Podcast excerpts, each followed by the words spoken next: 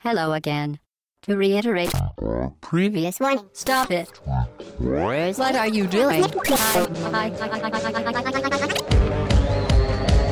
batteries to power. Turbines to speed.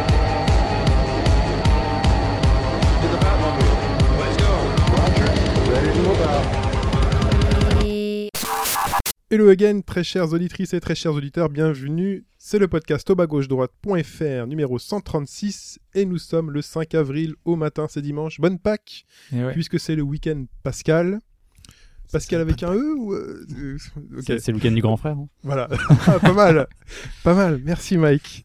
Euh, je suis content de vous retrouver. euh, ça fait, Ouais, ça fait quelque voilà. Et puis on est content tous de vous retrouver parce que la semaine dernière il n'y a pas eu de podcast. Voilà. Ah, quelle tristesse, c'est un scandale. On est encore désolé. Voilà. Euh, cette semaine, podcast d'actualité. Je vous ai pas présenté. Je perds les habitudes. Alphonse. Salut Alphonse. Salut Chine, salut tout le monde. Salut Mike. Bonjour à tous. Et salut Habs. Salut Chine, salut tout le monde. Donc, cette fois-ci, les présentations sont faites. Podcast d'actualité dans lequel nous allons parler de Bloodborne, de Dark Souls 2, de Tropico 5. Euh, nous allons euh, vous faire un suivi de l'actu comme d'habitude. Euh, The Witcher, en exclusivité. The... Pas trop. en exclusivité mondiale The Witcher, on a The Witcher. Ah non, il y a écrit The Witcher Adventure Game. Ouais, Euh, bon, c'est le board game, c'est le, jeu voilà. de plateau. Donc j'ai dit Tropico 5 et nous dans le suivi de l'actu, donc on parlera de Life Tropico is Strange. 5 à l'anglaise. ouais. Ouais, Tropico 5. Il faut assumer hein, tout le podcast. Euh, je vais pas, je vais pas y arriver. Trop de pression. Et euh, donc Life is Strange, Game of Thrones, Orishika dans notre suivi de l'actu. Euh, Restez là. Et l'actualité sera marquée bien évidemment par Nintendo qui veulent le show et à chaque fois qu'ils font un Nintendo Direct. Ça prend de la place dans l'actu. Ouais, ça prend beaucoup beaucoup de place. On commence. On commence par le débrief. Par le débrief avec euh, Sprite Oddity qui nous avait parlé de Codename Steam, ce jeu d'action tactique. Hein, il voulait pas appeler ça RPG. en tout cas, il n'avait pas tout à fait terminé et là, entre temps, donc il a pu le finir tranquillement. Il a été un peu plus mitigé sur la seconde partie du jeu puisque euh, il avait trouvé la première partie très bonne parce que le jeu introduit un rythme assez effréné des personnages pendant voilà pendant quelques temps et ensuite dans la seconde partie c'est plus plan-plan. Donc là, il a fini en 30 heures. Un peu plus mitigé sur la fin, mais il avait encore trouvé ça encore très agréable. Oui. Donc, euh, donc voilà, c'est pas non plus pour atténuer tout à fait son jugement, son premier jugement. Il a juste trouvé ça un peu moins intéressant sur le sur la fin. On avait ensuite euh, Gabora qui euh, qui avait rebondi sur un des points qu'on avait abordé la semaine dernière sur. euh, Ouais, sur notre focus de, de l'actu, euh, la transformation d'une licence, euh, est-ce qu'on avait le droit de tout faire euh, avec une licence justement, changer le studio, modifier carrément le style de jeu. Et on avait abordé la saga Metroid. Et on avait un doute euh, sur les modes multijoueurs dans les Metroid Prime précisément. Et effectivement, le Metroid Prime 2 a eu un mode multijoueur qui a ensuite complètement disparu. Parce Ouais. que les retours étaient vraiment catastrophiques. Je suis allé voir, apparemment c'était vraiment n'importe quoi. Parce qu'il ne servait à rien. C'était un ouais, gimmick c'est et pas- euh, ça servait à rien. quoi. Vous n'avez pas cité Mario 64 c'est vrai, Ouais, c'est ce que oui, tu me oui. disais tout à l'heure. Voilà. Je fais mon propre débrief parce que j'écoutais quand même et vous n'avez pas cité parce que c'était quand Ça même. reste un- un jeu de plateforme.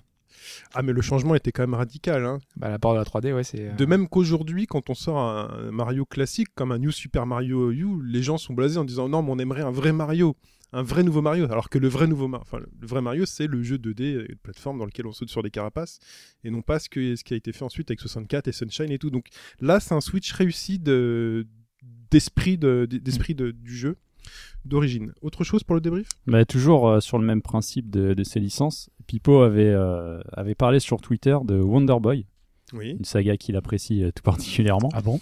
Et il avait précisé que c'était c'était passé d'un platformer arcade timé à un jeu d'arcade aventure, à ensuite un pur platformer aventure plus ou moins RPG. Donc c'est une licence qui visiblement a pas arrêté de modifier ses codes. Mm. ouais. Complètement. Et Zelda avec Zelda 2.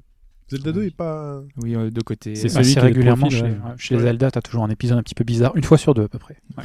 Zelda 2 était particulier, euh, Link's Awakening était un petit peu spécial aussi. Link's Awakening avait repris ces trucs de vue de côté.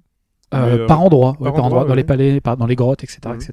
Ouais. Le Link's Awakening, je vois pas pourquoi il est différent. Je vois pas. déf- Défends-toi. Il y a plein de choses, il y a des références à l'univers de Nintendo, par exemple, t'as le Yoshi, etc., etc. C'est pas très net. T'as les espèces Ah. de quêtes annexes avec des personnages qui sont vraiment un petit peu, qui sont assez particuliers. T'es pas, t'es pas dans Hyrule, t'es pas dans Hyrule, t'es dans une, sur l'île euh, Cocoline, c'est ça? Euh, Il y a plein de- sur plein d'aspects, il est assez bizarre, comme Majora est, est bizarre par rapport à, à Ocarina of Time. ouais. Ok. Bonne défense. C'est- plus une question d'univers que de gameplay, hein, pour être honnête. ouais. Je voulais lui poser une colle directe. Non, non, pas sur Zelda, vous m'aurez pas. Ouais. Et toujours en lien avec, euh, bah, avec cette série, On avait, euh, enfin c'est Raph qui avait euh, chroniqué euh, Hero Emblems, Oui. le puzzle game euh, RPG, sur iOS. Et Pipo faisait remarquer que le titre du jeu est en fait une référence à un objet ultime, En tout cas, c'est possiblement une possiblement une référence. référence à, Emblem, Monster, Boy ou Wonder Boy in Monsterland. Encore un qui jeu signifie, qui signifie que tu es le, le grand héros du jeu et qu'apparemment ce sera un objet.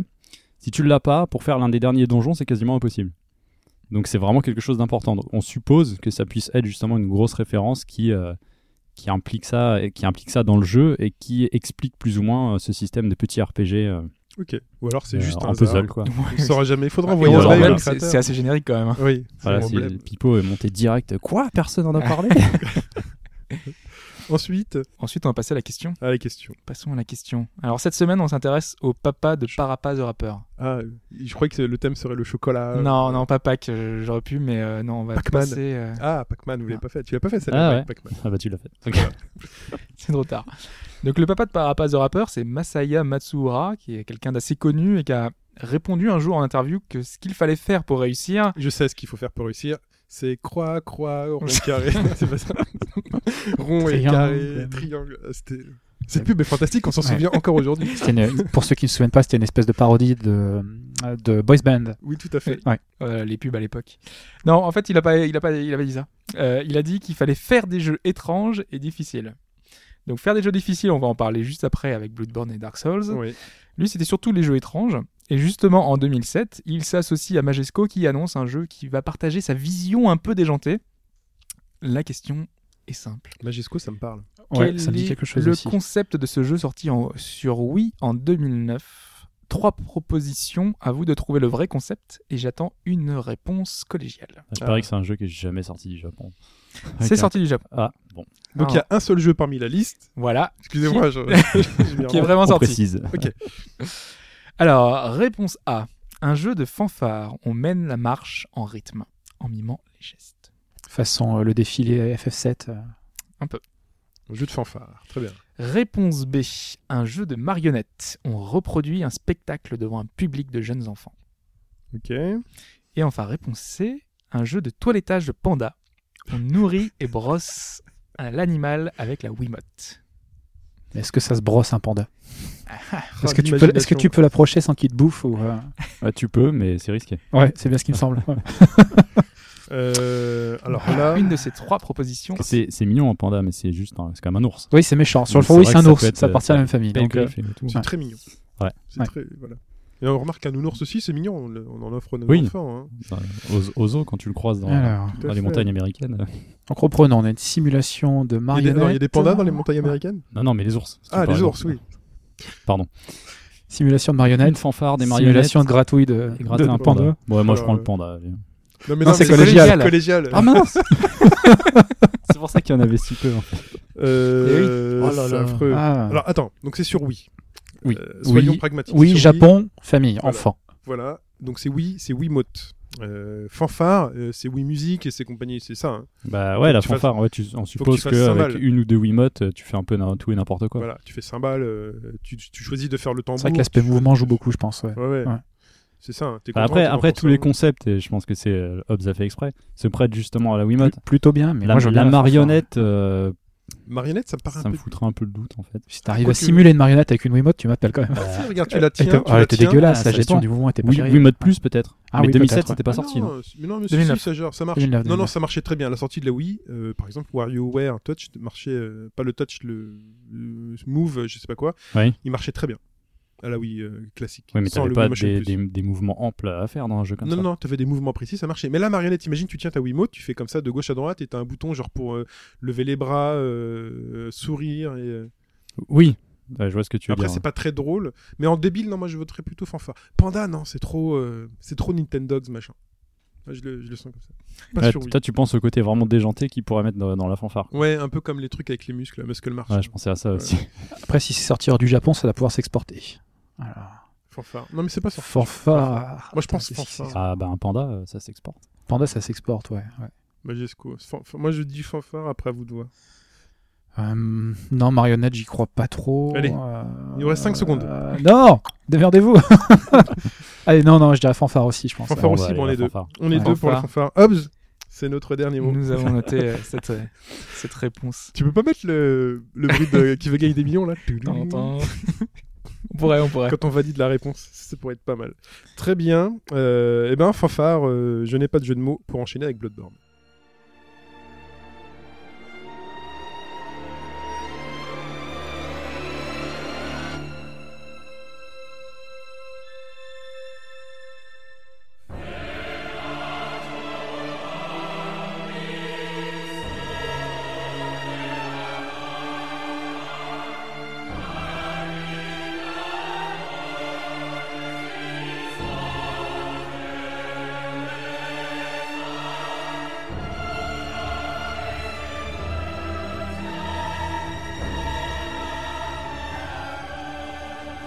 A tous plus ou moins connu des débuts en fanfare avec cette série.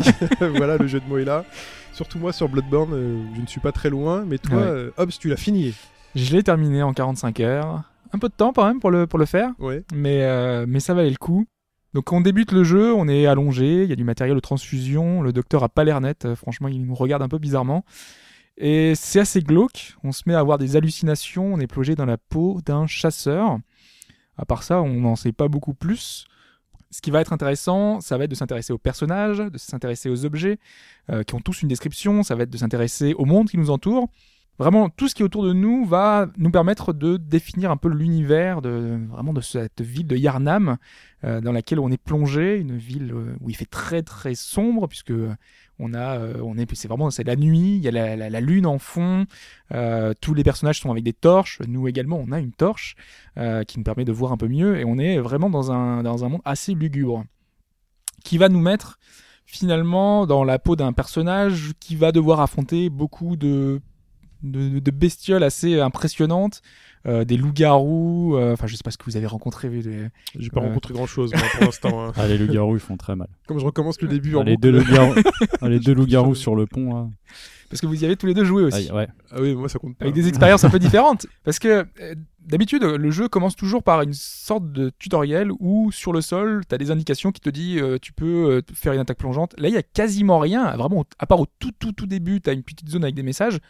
Mais directement, tu es dans le bain, quoi. On te t'explique quasiment rien. Alors, je pense que je sais C'est- pas vous qui avez un peu débuté mieux comme ça. expliqué dans, Ah, dans les beaucoup plus, ouais.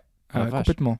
Ah oui, non, là, j'ai trouvé Bah, ça. pa- Parce euh, que là, à part dans, dans le rêve du chasseur où tu as justement euh, des messages un peu partout, Voilà. où il faut te forcer à faire un peu le tour, il y a rien. Quoi. J'ai trouvé ça suffisant. Enfin, sauf pour. Enfin, moi, ça m'a pas choqué. Sauf que j'ai mis, plus, par exemple, j'ai mis 10 minutes à trouver comment équiper mes, mes, mes armes. mais euh, ça, je pense que c'est parce que j'ai mal lu le menu. Ça. Au final, c'est. Non, ça, ça, c'est quand même pas évident. Euh, le, coup, le coup du menu, t'as as un autre menu rapide, t'as un menu d'inventaire, euh, Mm. tu peux classer, tu peux équiper une arme, deux armes en main gauche, deux armes en main droite que tu peux switcher. C'est assez, c'est assez spécial à comprendre tout de suite. Oui, c'est Enfin, pas intuitif, Ça, c'est mal amené. mais, c'est vraiment mal amené. Mais tu, en fait, t'arrives à te débrouiller parce qu'au départ, quand même, tout est. Mais bien après, oui, posé à, à force tout. de bidouiller. De toute façon, après, c'est un jeu, c'est vrai, où il faut, faut tester des choses. Oui, mais Et surtout, beaucoup d'objets, il faut vouloir les essayer pour comprendre ce que ça va faire. je parlais de, de tutoriel. Ce qui est intéressant, c'est que contrairement à d'habitude, où justement où, t'es- où tu vois que c'est un tutoriel, où ils t'expliquent vraiment tout, ils disent euh, là par exemple, t'as un monstre devant toi, euh, si tu t'approches lentement, tu peux lui faire une attaque dans le dos. Tout ça, c'était indiqué clairement. Là, ils ont fait beaucoup plus subtil en fait. Ah, là, Parce que chaque là, boss, par exemple, Le coup spécial, j'ai mis du temps avant de le comprendre. Ouais, mais en fait, c'est vachement subtil. Par exemple, le premier euh, gros monstre que tu as attaqué, euh, Shin, euh, et qui t'a un peu démoli, Oui. euh, il est là pour te, euh, te faire apprendre les bases. Parce Celui que tu dans sais que. l'impasse, là, ouais, tu qui est dans l'impasse. ouais. Toute la zone petite, euh, toute exiguë, euh, tu te dis, euh, ah non, là, ça va être galère. Il te, il te défonce, quoi. Mais la première fois, il te défonce. Mais après, tu apprends, tu essayes de, de bien jauger les, les, les timings, les distances, parce que c'est toute une gestion de, de timing. euh, Enfin, ce jeu-là, c'est c'est extrêmement complexe, quoi. Ouais, oui, oui, c'est. après, après, tu peux aussi te faire troller par les décors. Tu fais une esquive, tu restes coincé. euh, Et à un moment donné, tu j'essaie de m'enfuir. Vraiment, j'essaie de m'enfuir. Donc je cours. Et en fait, il me met un coup. Il avait une... la longe tellement forte que le, il m'a, il m'a coupé la colonne vertébrale, quoi. c'est, assez frustrant et tu t'enfuis et t'as quand même le coup qui te touche. euh. Ouais. Enfin bon. Mais, mais voilà, c'est ça qui est, qui est intéressant dans cette approche-là, c'est que par exemple, le, le second boss, pour le battre, t'as eu un des coups où il est super faible, ça va être de le contrer. En fait, si tu l'utilises ton flingue, quand lui il approche, ça va le stun, et à ce moment-là, tu fais une attaque viscérale, c'est-à-dire que tu lui enlèves euh, un tiers de sa vie en, un coup. T'as dit second boss, mais pour toi, c'est lequel? Le second boss, c'est le père Gascogne. Ah, tu considères que la bête cléricale, c'est le premier? Ouais. D'accord. Moi, je l'ai fait dans l'autre sens, en fait. Paul Ah bah, Gascogne. oui, c'est vrai que c'est assez ouvert, donc du coup, euh, Ouais, c'est- c'est vrai qu'on je choisit. savais, je savais que c'est un grand méchant Paul Gascogne. Ouais. Il a une tête. Et, et en fait, c'est ça, c'est que, euh, que- comme tu l'expliques, il y a un timing, il y a un moment précis avec le, le pistolet, parce que de ce que je, de ce que je comprends en n'ayant pas fait les anciens, le pistolet c'est vraiment devenu quelque chose d'hyper important. Ouais, c'est Les armes à feu euh. sont vraiment un nouvel élément du, du système de jeu. J'ai euh, trouvé ça très stylé. Dans le, C'est assez classe, ouais. J'ai testé un tout de suite, je me suis dit, ah tiens, euh, et ça marche très très bien. Enfin, Parce pas que- contre tous. Et puis, Ouais, mais ce qui est bon marrant, c'est que c'est mais- pas, c'est pas un- une arme à dégâts, c'est vraiment pour déclencher ce que t'expliquais, le, C'est ça. espèce de stun euh, pour le stopper. Ensuite, tu déclenches le coup spécial. Enfin, moi, j'avais Mm. stun plusieurs fois. Le coup spécial, j'ai mis, je comprenais pas. Je savais pas ce que c'était. Je l'ai découvert un peu par hasard. Parce que moi, ma vraie crainte avec le pistolet, c'était qu'on. Enfin, enfin, un pistolet euh, classique, c'est tu, tu tires de loin, le monstre, il a même pas le temps d'approcher, et- alors que Dark Souls, c'est un jeu de corps à corps. Et en fait, c'est vraiment une arme de corps à corps, parce que tu as une portée très très courte. Euh, L'adversaire, s'il est trop loin, tu peux pas le toucher. Et euh, c'est vraiment dans le but, euh, si lui commence à en- enclencher une action, à ce moment-là, tu peux le bloquer pendant son action. Et c'est fait pour, c'est vraiment un contre. Et c'est vraiment intéressant cette gestion-là qui a été apportée, parce que c'est- là, je vais revenir justement sur ce que j'avais dit dans Dark Souls 2. Mhm. Mes réserves à l'époque, c'était que on commençait à tourner un peu en rond. Le système de Dark Souls était un peu toujours le même, c'est-à-dire qu'on avait un bouclier, là il n'y a plus de bouclier. On était là, on était protégé dans le bouclier, on était totalement dans la défense. En fait, on était avec l'ennemi, on jouait avec lui, on dansait avec lui, on tournait autour de lui, on essayait de trouver la faille. On peut plus faire ça parce que si tu fais ça, t'as plus de bouclier, t'as rien. euh, le gars il te frappe, il te touche forcément. Ou alors un- il faut jouer avec l'esquive, ou alors il faut. euh, Il y a un bouclier, mais ils sont totalement nazes. hein. D'accord, tu veux dire que c'est plus au centre du gameplay. Avant, t'avais juste bouclier. un moyen de protection. T'étais pas touché, t'étais pas touché, tu, ta, barre elle, touchait, elle, elle enlevait rien. Là, le bouclier, euh, tu pars un tout petit coup, mais ta vie descend en fait. Bah, Enfin, de ce que je m'en suis servi, j'ai surtout perdu toute mon endurance en un seul coup. quoi. C'est ouais. hyper dangereux. C'est vrai Ouais. qu'il vaut mieux avoir le pistolet euh, au final. Voilà, soit t'as euh, le pistolet, soit tu utilises bah, hum, finalement euh, toutes les toutes les choses qui, qui ont été rajoutées pour dynamiser le gameplay parce que finalement ce qui est avantagé dans ce jeu là ce qui le rend intéressant c'est que contrairement aux anciens qui étaient un jeu de défense essentiellement là c'est toujours le cas parce que tu as quand même pas mal de choses pour pouvoir euh, reculer pour pouvoir euh, prendre ton temps quand même dans un combat mais là il, il te met l'accent sur l'action. C'est à dire que par exemple avant tu prenais un coup t'avais- ta vie descendait euh, et ben la la chose, chose que tu faisais c'était que tu attendais le bon moment pour prendre une potion Là, au lieu de faire ça, c'est dès que tu as été touché, ta barre, il reste euh, en orange dans la, dans la zone. C'est-à-dire que tant que le, le petit, la petite zone que tu as été enlevée euh, est encore en orange, tu peux te taper pour regagner la vie que tu as, que as perdue. C'est super secondes, intéressant. ouais. Voilà, à quelques secondes pour pouvoir récupérer. Et euh, je sais pas vous comment vous l'avez pris, mais c'est super intéressant ce Bah, côté-là. en, fait, en fait, ça, je l'ai pas compris tout de suite. Ah, tu l'as pas compris tout de suite Là, ouais, là, je me rends compte que contre certains boss, j'aurais pu euh, l'utiliser. Mais c'est c'est le problème face au boss, c'est que t'oses pas y aller non plus. Tu viens déjà de perdre un petit peu de vie, tu te dis, bah, je vais peut-être finalement prendre une potion plutôt que de tenter de lui refoutre un coup si j'en repère deux fois plus derrière. C'est un peu le problème. Et surtout que les combats sont, ex- il y a beaucoup de tension, c'est extrêmement ouais. compliqué. Il y a beaucoup de tension. Et des fois, tu te dis, bon, euh, tu as perdu un peu de vie, donc je vais attaquer tout de suite. Ça te fait perdre un peu la raison. Tu te dis, je sais plus trop ce que je vais faire. Tu te, tu paniques un petit peu et du coup, tu envisages de contre-attaquer. En fait, tu perds encore plus de points de vie et tu te fais, tu te fais détruire parce que lui, il enchaîne plus vite ou alors euh, il t'a pris dans un espèce de, de- piège parce qu'il va pouvoir euh, reculer et mieux attaquer.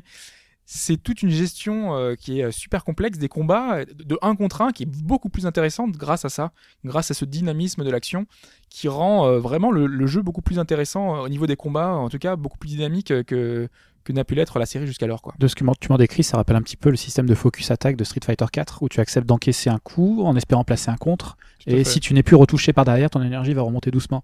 Sauf et que là, ça, ça, ça introduit un système de, de, de pari sur ce qui va se produire qui est assez. euh, Sauf que là, tu... sur Street, il suffit juste de. D'attendre, de patienter. ouais. C'est pas conditionné au fait de retoucher l'adversaire. Mais effectivement, je vois bien le- ce type de mécanique. Être assez, euh, assez chouette. sauf que là, voilà, t'es obligé de prendre un risque pour la récupérer. Ouais.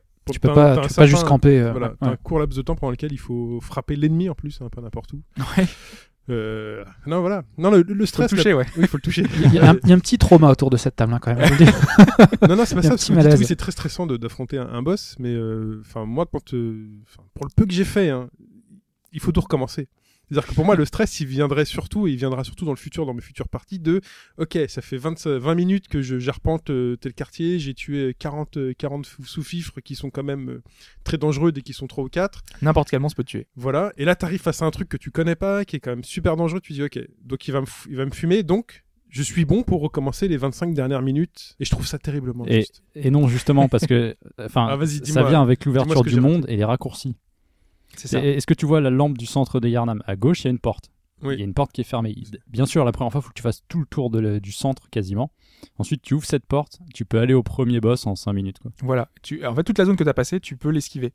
Et sauf C'est qu'il faut c'est comme si tu avais fait un, un énorme détour et en fait, tu as juste un petit raccourci à passer. Et c'est un peu un des principes du jeu. C'est ce le level design de folie de ce Et tu te rends compte que tu t'es baladé ouais. partout et tu reviens à l'endroit où tu étais. Mais si, t'as ouvert une porte, J'ai ouvert c'est une porte, ça. ouais, j'ai ouvert Ouais. une porte. C'est très bien fait ça. Et du coup, tu peux y aller directement voir le Oui, gros mais monstre. il n'y a aucun intérêt à y aller. mais voilà. euh, Et en fait, ah, c'est ça, le- le- la ville est extrêmement travaillée, il y a plein d'embranchements. Ça, ils ont vraiment repris euh, toutes les idées de, de Dark Souls et Demon's Souls. Euh, moins de Dark Souls 2, qui était assez ouvert et qui n'y avait pas d'embranchement aussi important que là. Là, on est dans une ville et tout le temps, tu te dis ah mais ce passage-là, c'est relié à l'autre.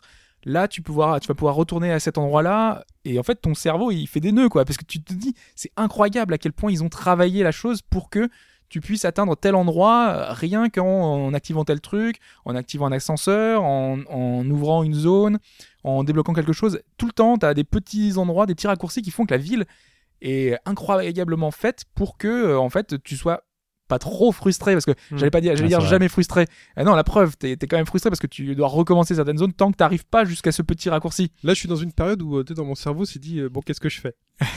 Le jeu a encore de la valeur. Finalement, c'était véritablement pas pour. Et je, suis, je pense que je serai pas le seul, donc c'est bien de mettre cet avertissement-là. C'est vous allez. Vous allez vous dire, bon, est-ce que c'est vraiment fait pour moi? C'est vite, je vais vite le revendre. Il paraît d'ailleurs que les bacs à soldes commencent à, bah oui c'est commencent à se remplir. hein. après en même c'est- temps c'est voilà. c'est un jeu qui est exigeant donc euh, Mais donc, derrière ça le, me plaît si- pas, par- par donc le monde, hein. conseil que vous me donnez là, si je note bien, c'est euh, éviter le plus possible les combats tu peux ouais sprinter ouvrir le raccourci et, Et- après esquiver tout et aller vite au raccourci pour. euh, Ça. Tu Dès peux, que mais sois sûr de maîtriser ton personnage. Ouais. Sois sûr de bien enchaîner les roulades, de courir quand il faut, de gérer ta jauge d'endurance. Parce que si tu te fais coincer avec 2-3 ennemis alors que tu étais en plein run, bah, tu vas te faire déchirer. quoi. Ouais, complètement. Alors, on va peut-être euh, revenir sur Oui. une autre particularité de gameplay, c'est euh, l'utilisation de, enfin la transformation de ton arme. À, la, à deux bases, normalement, t'as juste, euh, enfin donc une, une hache, et tu peux la, changer de mode en fait, parce qu'avec la hache, tu peux avoir le flingue, donc la main gauche, le flingue, la main droite, la hache. Ou alors, tu peux prendre la hache à deux mains. Ta, hache se transforme et elle devient immense, et tu peux avoir des attaques avec une portée beaucoup plus longue.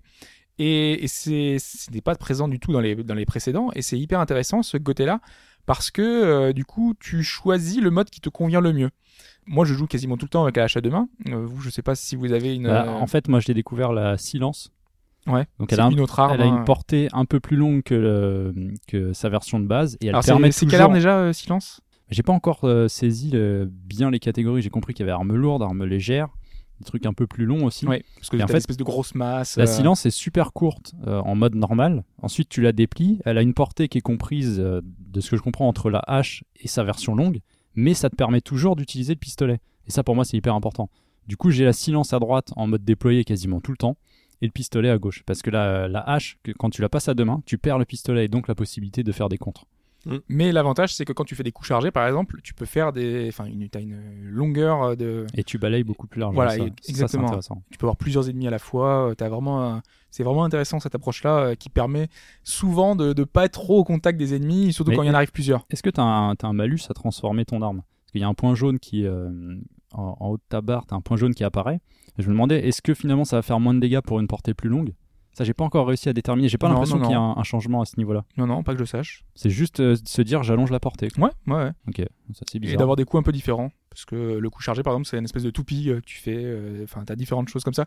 Ça sert d'être joueur de Monster Hunter pour jouer à Bloodborne? Bah justement. Avec les fait. roulades et les. Eh ben, bah, moi Et j'ai les ce- j'ai- armes, euh, bah, j'ai cette approche là en fait. Ouais. C'est-à-dire que le, le gros monstre sur lequel toi tu as eu de la, de la difficulté, moi je l'ai approché tel comme si j'allais approcher un monstre dans Monster Hunter.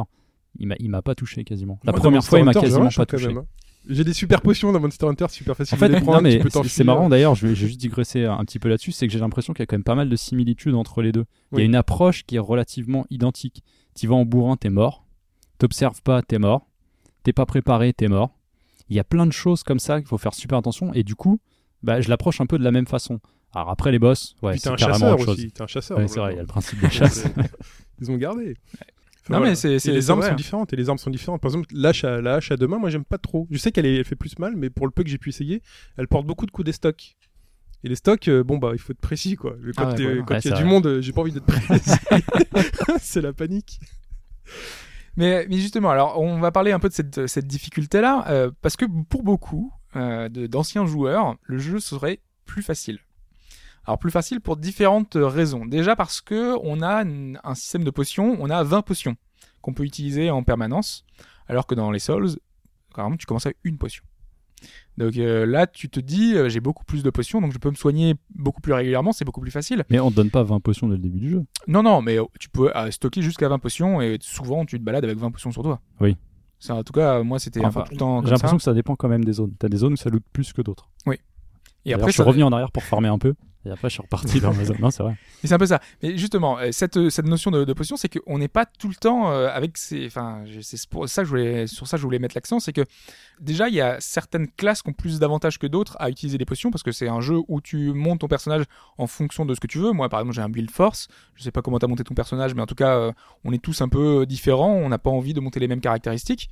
Et certains ont monté par exemple l'ésotérisme. Et grâce à l'ésotérisme, on peut on récupère plus de potions, plus d'objets sur les ennemis.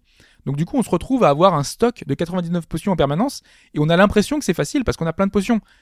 Moi, avant chaque boss, déjà tu arrives jamais du premier coup, enfin très rarement du premier coup un boss. Du coup, tu utilises tes 20 potions sur le boss, tu retournes, tu réutilises tes 20 potions et au bout d'un moment, t'arrives avec zéro potion au boss. Ça devient super compliqué. Et quand, du coup, t'es obligé de farmer des potions euh, sur les sur les monstres et t'es obligé de refaire des zones. Tu perds beaucoup de temps, c'est compliqué et c'est pas du tout plus simple quoi. Ça dépend de ton build. C'est toujours pareil euh, dans ces jeux-là, c'est que en fonction de comment tu joues, des fois, ça peut être plus facile sur un point et plus difficile sur d'autres. Mais y a un personnage au début. Quand tu crées ton perso au début, il y a, y a une catégorie où t'as rien. T'as Oui. aucun point de. Ouais, voilà, donc- ça c'est pour les vraiment pour les joueurs Voilà. vraiment euh, exigeants où tu commences à poil avec euh, pas d'équipement, avec des stats totalement merdiques et, euh, et là faut être hardcore quoi parce qu'il faut euh, maîtriser voilà, le jeu à la perfection. son- chacun son truc. Complètement. Après, il y avait aussi le fait que avant chaque euh, boss, avant, là, tu peux toujours invoquer des, autres, des autres joueurs, hein, parce que tu as de la coop. Mais euh, avant, on te forçait presque à le faire parce que tu avais des zones avant chaque boss où tu avais des zones par terre et on te disait, tu peux invoquer tel joueur, tel joueur. On proposait. Là, il y a quasiment, enfin, tout ce qui est coop, tout ce qui est multi, c'est très très peu mis en avant, c'est très compliqué. Je pense que tu même rien vu euh, à ce niveau-là. euh, face, enfin devant les boss, alors je crois que c'est devant la bêta famée. Euh, j'ai vu un message, donc euh, les petits squelettes qui, met- qui mettent un Voilà. message et qui disent Ah bah au fait, euh, si vous voulez, vous pouvez utiliser la cloche et appeler quelqu'un. Mais en fait, c'est limite, il est derrière un pont dessous, quoi. Tu te Ouais. dis, mais qu'est-ce que ça fout là? Alors tu sens qu'il y a quelque chose qui va se passer. De toute façon, il y a la cathédrale, il n'y a, pas de chemin derrière, donc il y a quelque chose dedans, c'est obligé. Mais oui, c'est pas. C'est très peu On mis en avant. quoi. moins à le faire. Mm. Ouais, le- toute la partie multi en fait est très, est très en retrait. J'ai ce l'impression que c'est compliqué d'ailleurs, hein, le, le multi. Ouais, j'ai pas encore essayé, moi je joue hors ligne pour l'instant, d'ailleurs je vois pas les différences. Je sais pas quelles sont les différences entre en ligne et hors ligne, je me suis pas encore penché là-dessus. Mais, Mais j'ai pas l'impression que la messages. coop c'est relou quoi. T'as T'as pas les messages Hors ligne, t'as pas Ah les non, messages. hors ligne, oui, hors ligne, Oui. oui, ça. Mm. C'est- C'est c'est juste ça en fait, c'est que t'as pas les messages des gens qui te disent ah attention tu peux aller là, là. Ouais. Mais je crois qu'il n'y a même pas les messages de, de tuto. Si, ils sont quand même. Si Si, si, les Bah, messages moi tutos, je les ai. Si ouais. ça c'est obligatoire. En fait. Il y en a qui Enfin, ont disparu. Moi, je sais pas, je vais recommencer. Les messages au sol, hein, par- pour, pour disparu. réexpliquer, c'est par exemple, il y a un coffre et devant le coffre, il y a un joueur qui va avoir laissé un message, par exemple, pour dire euh, c'est un piège. Et toi, tu te questionnes, tu te dis est-ce que c'est un piège ou est-ce que c'est Voilà. pas un piège? Et tu hésites à ouvrir ton coffre et tu te, tu te poses des questions. Ou par exemple, tu es devant un vide et le gars il dit, euh, il dit saute trésor. Et toi, tu fais bon, bah, je sais pas, je prends le risque ou pas. C'est affreux. C'est ouais, c'est le genre de message sympathique euh, qu'on peut retrouver. Euh, on va terminer un peu un peu rapidement avec euh, les différentes choses qui ont été rajoutées. Par exemple, il y a des portes. En fait, c'est un- une, un- une ville où tous les villageois, je l'ai dit au début, sont enfermés chez eux, ils sont cloîtrés chez eux. Et certaines maisons, devant certaines maisons, devant certaines portes, il y a une petite lampe pour t'indiquer que tu peux frapper à la porte. Et là, tu vas pouvoir parler avec certains euh, PNJ. Ils se foutent de ta gueule. Et ils se foutent de ta Au gueule. début. ouais. Parce que toi, t'es dehors et eux, ils sont dedans, Ouais. ils sont à l'abri. Donc, euh, ils te disent, ouais, casse-toi, euh, nous, on pose. euh, voilà. Et t'as certaines quêtes qui sont débloquées comme ça. En fait, certains euh, PNJ te disent, euh, est-ce que t'as vu ma maman ou des petites choses comme ça, ou est-ce que tu peux récupérer tel truc, est-ce que Ah, tu peux d'accord. amener un endroit. Mm. Et, euh, et ça apporte une dimension un peu supplémentaire au jeu qui Ah, n'était mais pas présent dans les précédents. C'est très cryptique. Ah, c'est complètement, mais ça- c'est quand même difficile d'arriver à situer où on est, ce qu'on fait et qu'est-ce qui s'est passé. C'est En fait, on peu- comprend pas grand-chose. Là, tu ça. vois, j'ai récupéré un, un calice. Ouais. Je sais pas quoi en foutre. quoi. Parce qu'en en fait, j'ai fini euh, la troisième zone, on va dire. Il n'y avait pas de chemin. Euh, j'ai bien compris qu'il fallait que je revienne en arrière, mais je sais pas si ce calice il va me permettre de débloquer des trucs. Alors en fait, je sais ce que c'est parce que j'avais entendu parler de ce système, c'est euh, lié au donjon. C'est ça, c'est multi, multijoueur en fait. Voilà, c'est ça. Pas forcément le multijoueur, hein, tu peux faire les, des donjons que tu vas faire supplémentaires qui sont générés aléatoirement et qui te permettent d'avoir un peu plus, euh, une fois que tu as terminé le jeu, Que tu peux partager avec un code. que tu peux partager. Ouais, Ouais, c'est ça. Mm. Il y a des donjons qui sont faits, euh, qui sont fixes, mais tu as des donjons aléatoires. Donc euh, ça permet d'avoir une, re- une replay value assez importante parce que le jeu se termine assez vite. Euh, Yamato qui devait venir l'a terminé en 25 heures. Moi j'ai terminé en quin- 45 heures. Euh, 25 heures c'est pas beaucoup pour des Souls. Moi le premier, enfin le Dark Souls 1 je crois j'ai terminé en 80 heures, le 2 en plus de 60 heures. Donc c'est assez, peu. Mais il y a plusieurs fins. Donc quand tu termines le jeu, tu vas avoir plusieurs options. Et euh, quand tu le refais, euh, ça va, tu vas pouvoir- enchaîner euh, comme ça. Je parlais de, de- des PNJ. Il y a une, le jeu est pour la première fois, je crois, en français, c'est-à-dire Oui, doublé en français. Je vous conseille très très très fortement de passer en VO parce que la VO c'est une, une, VO anglaise avec un doublage anglais de qualité, mais vraiment chaque personnage a un petit accent bien de chez lui qui renforce l'immersion, qui est vraiment très réussi parce qu'on est dans un, dans un monde un peu victorien avec une direction artistique mais de, de folie quoi. Et euh, ça participe à renforcer l'immersion. Alors je sais pas si vous avez commencé en français. Oui, moi je l'ai fait en français parce que j'avais pas envie de, de commencer en VO. Je voulais quand même bien comprendre un peu comment ça fonctionnait. Et ça m'a pas choqué parce que finalement il y a pas beaucoup de dialogue. quoi. Ouais, il y a pas beaucoup, mais quand même, ça ça, passe, ça, ouais. te renforce euh, le truc. Moi, je trouve que c'est presque indispensable, quoi, de passer, euh, de passer en français. En Euh, anglais. En anglais, oui, en anglais évidemment. ouais. Euh, Il y a des endroits vous avez pas encore vu, mais par exemple le, le château de Kenhurst, Parce que je le verrai jamais, moi. c'est une, des... c'est une des meilleures zones du jeu. C'est un château un peu enneigé. Non, mais je vais le finir sur YouTube. Donc t'es dans hein, un je- château, t'as un lasso, t'as la lune en fond, dans, dans un endroit très sombre. Si tu veux faire un Castlevania, c'est pas les épisodes Lord of Shadow dont Alphonse t'en dira euh, tant de choses. Ouais. Oh là là, j'ai croisé des gens qui adorent Lord of Ah non mais Shadow. voilà, on est très différent de l'ambiance de l'époque. suite. Ouais, Ah, mais tu époque victorienne, tu dis Ouais, Mm. Victorien. Château et tout, un peu sombre. Ça me rappelle de ce que tu me dis. J'ai pas fait le jeu du tout. Je me suis pas du tout renseigné sur le sujet. Ça me rappelle un petit peu le Dracula de Coppola, effectivement, Ouais. euh, qui Mm. se passe. Enfin non, bon. Les le- influences sont énormes. hein. Ouais, ouais, bah, le croisement Castlevania, du coup, est Mm. assez, euh, est assez évident. Ouais. Après, il y a plein de choses euh, quand même euh, qui font penser à Souls. Il n'y a pas de synchro labial. Ça, c'est presque historique. Tu peux toucher les ennemis à travers les murs. Ça, ça reste toujours. T'as le ragdoll qui fait toujours question. Moi, c'est des trucs que j'aime retrouver parce que. C'est le genre de choses, tu vois, Ah, un peu comme Monster Hunter que je reproche quand t'es nouveau joueur, t'arrives, tu te dis, mais c'est bizarre. Mais c'est le en genre de choses que t'aimes bien parce que t'es dans la série, que t'es dans le Euh, truc. Quand tu dis que le- les armes passent à travers euh, certains murs, Ouais. finalement, t'en viens à en faire le système de jeu.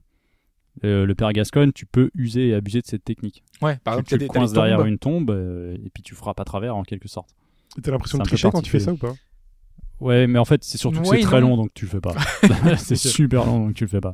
Tu vois que c'est faisable mais tu le fais pas. Et Je sais pas si vous, ça vous a choqué, mais en tout cas, en tant que, euh, enfin, euh, en tant qu'ancien, moi, je trouve Non, que c'est le genre de choses Par que contre, euh, tu parles des ragdolls, je vois pas l'intérêt de ce truc en fait. Et ça fait partie du, du charme de la série, tu vois, de sais, pouvoir pousser les cadavres. Ils sont de- morts, euh, tu les pousses, tu marches dedans. Bon, bah oui, d'accord. J'ai l'impression que c'est un gimmick pour le fan quoi. Pour l'expérimentation, c'est très bien d'observer. Voilà. Non, ouais, non, ça va pas jusque là. Mais... Est-ce qu'on parle Il y a de des choses un peu est-ce bizarres. qu'on parle de la technique un peu? Bah, vas-y, vas-y. Parce que là, moi, c'est un petit peu ce qui m'a, ce qui m'a un peu énervé par moment, c'est que vu qu'on va mourir souvent et que les temps de chargement Oui. prennent 40, 45 secondes, une minute, ça coupe. C'est vrai qu'il y a des moments, j'ai arrêté à cause de ça. Je me suis dit, ok, le boss, j'y reviens demain. J'en ai marre de me taper les temps de chargement à droite à gauche. Quelques ralentissements que j'ai vus aussi. Euh, je sais que euh, une des nombreuses fois que j'ai dû battre le père Gascoigne, j'en ai perdu une à cause de ça. Il y a eu, ça a ramé à un moment donné, j'ai raté mon coup. Il m'a défoncé quoi. C'est pas tout le temps non plus, hein, mais ça arrive. Heureusement que c'est pas tout le temps, mais c'est vrai qu'il y a des passages, euh, dès qu'il y a un peu d'effet de flamme, où il y a 3, 4, 5 ennemis en même temps, le jeu va ramer d'un coup, hop, ça va durer quoi Une seconde, après il va se remettre, et à une seconde près, tu peux rater un coup, euh, tout foutre en l'air. quoi. Donc ça, c'est vraiment dommage, d'autant qu'il a déjà été reporté. Donc je trouve ça un peu dommage. Après, ça empêche, pire. Hein. ça, c'était ouais, peut-être pire. pire. N'empêche pas de jouer, encore heureux, mais il y a des moments, euh, faut être méfiant. Non, mais pour un jeu, Mais un le temps de chargement, Voilà, clairement, c'est un die and retry. Ça, c'est très dommage. C'est c'est 40. c'est- en plus c'est long. T'es énervé. Non, hein. c'est vraiment long. ouais. T'es énervé. Ouais, non, Ouais, mais déjà, t'es énervé parce que t'as vu que t'es mort, et puis tu vois marqué Bloodborne, tu fais ouais, je sais, merci. Non, c'est un peu long. Ouais, et je vais juste terminer Oui. euh, pour, euh, un, sur un point, c'est qu'il faut jouer à un jeu à sa sortie. Alors, pourquoi est-ce qu'il faut? C'est parce que vous allez avoir... Là, tu t'adresses à Pipo. Jeu- ouais. Bah pas il forcément, attend mais... que la hype passe, visiblement. Ouais, mais là, c'est vraiment un jeu qui profite euh, de toute la force de la communauté. Donc pas seulement en termes d'entraide, parce que là, c'est vrai que tout le monde euh, va un peu euh, se dire, allez, tu me files un coup de main sur ce boss-là en coop. Il y a plein de petits trucs comme ça. Là, t'as aussi bah, tout le, côté euh, gestion. euh, là, j'ai trouvé tel passage secret, j'ai trouvé telle zone optionnelle, j'ai trouvé tel boss caché. T'as plein de, découvertes qui font que ça renforce euh, toute cette richesse de cet univers qui a été extrêmement travaillé à l'ancienne avec plein de secrets, plein de petites choses que tu découvres comme ça et tu te dis mince, ils ont pensé à ça, mince, il y a ce petit truc en plus. En plus, t'as toute l'histoire qui est vachement cryptique, tu l'as dit. Mais du coup, chacun amène sa petite théorie, il se dit que tel personnage peut-être était en liaison avec l'autre, et tu, tu vois des, histoires qui naissent de tout ça. Et à chaque fois, t'es abasourdi de voir comment est-ce que ça a pu être travaillé à ce point. Et c'est pour ça vraiment que je vous encourage vivement à acheter le jeu maintenant, parce que vous profitez de tout ce, ce travail de, de découverte. C'est presque des pièces de puzzle que vous remettez en place, quoi. Parce que tout se met, il y a des petites bribes d'informations un peu de partout, et vous, vous le reconstruisez en direct. Et si vous le faites dans un an, bah, tout ça, ce sera déjà fait à votre place. Et c'est un peu dommage de louper euh, tout ça. Ah, mais ce que tu veux dire, c'est qu'il il faut vouloir euh, communiquer avec les autres. C'est ça que Pas tu- forcément. Rien que lire le- les autres, c'est aussi intéressant de, de voir euh, Parce que leur moi, travail. moi, pour l'instant, j'ai pas du tout envie de le faire, ça. Mais tu le feras à la Parce fin. que je suis dans, pense. je suis dans Parce un tu objectif pas à la de, fin. de découverte déjà de ce principe de jeu qui existe depuis maintenant quelques années et euh, de cet univers. J'ai pas envie de savoir ce qui m'attend. Mais je pense qu'à la fin, oui, il y a des choses que j'aurais envie de comprendre, donc j'irai lire des trucs. Mais par exemple, le père Gascogne, tu te dis c'est juste un boss. Mais en fait, tu comprends des choses sur cet univers Mais si tu, il vas la- chercher plus Il loin. y a la boîte à musique. Il y a la boîte à Ah, musique. voilà, il y a ça, ça j'ai vu. Il y a des petits trucs comme ça. Et, et c'est ça qui est intéressant, c'est que tu as des petites, euh, des petites choses sur lesquelles te raccrocher et qui font que l'univers euh, prend beaucoup plus d'épaisseur que ce qu'il n- n'apparaît au départ. Quoi. Parce qu'au début, tu te dis, c'est juste une pauvre histoire à bateau où tu es un chasseur et tu comprends rien. Et en fait, non, il y a vraiment un gros, gros, gros travail sur l'univers et le lore du jeu. Et c'est fantastique. Très bien.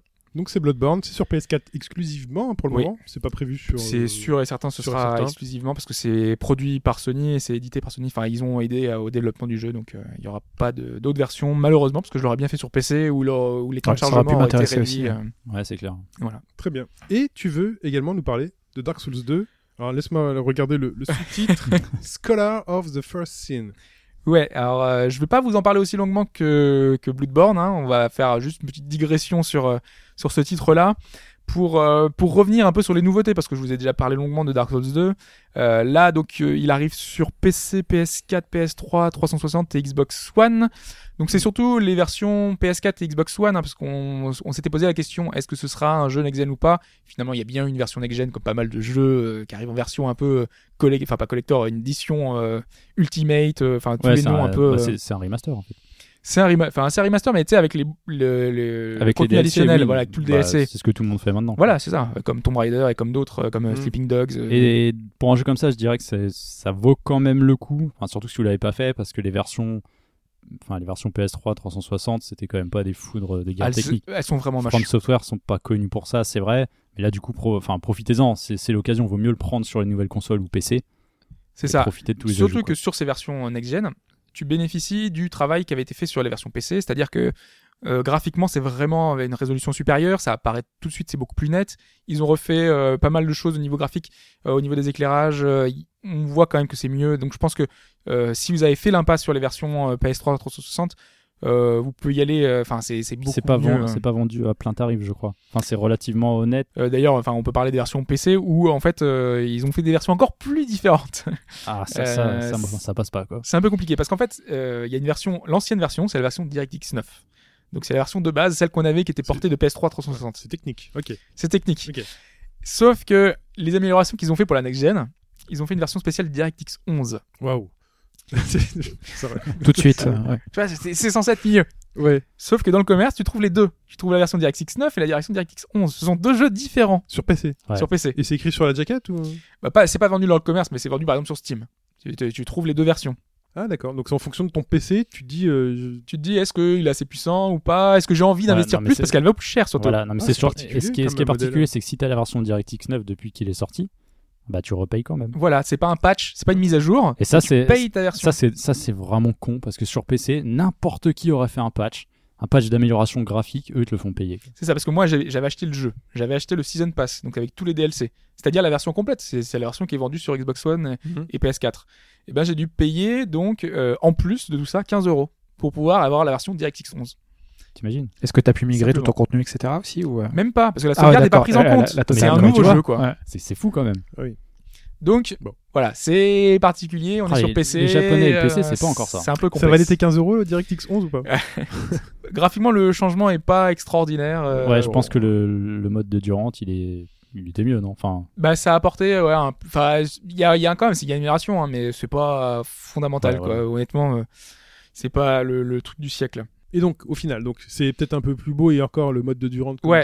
Après, il y a quand même des, des améliorations, des, des choses un peu différentes. Déjà, ils ont euh, ch- chaque monstre euh, n'est plus à la position initiale où il était.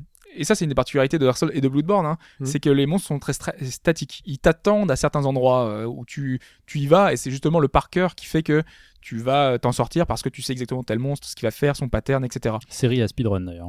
Ah, C'est complètement. assez impressionnant. Mm. Quand tu le vois et que tu le comprends, tu dis ah ouais, il y a des choses à faire. Et là, ce qu'ils ont fait, c'est que pour changer tes habitudes, eh ben, ils ont modifié euh, tous les monstres et ils t'ont apporté deux fois plus de pièges que d'habitude. C'est-à-dire que dans certaines zones, par exemple, pour ouvrir une porte, tu activer un levier et à ce moment-là, deux monstres qui arrivaient derrière toi, sauf que là, t'en as six. Ah, ok. T'as, ce genre de choses, quoi. Tout va bien. plus, quoi. Ils Tout ont va bien. plus de cacahuètes quoi, dans le, dans le et pas que, pas que. Par exemple, euh, t'as une, une certaine zone au, au tout début où euh, tu avais euh, trois, quatre euh, clampins de base qui étaient là et qui te faisaient très peu de dégâts.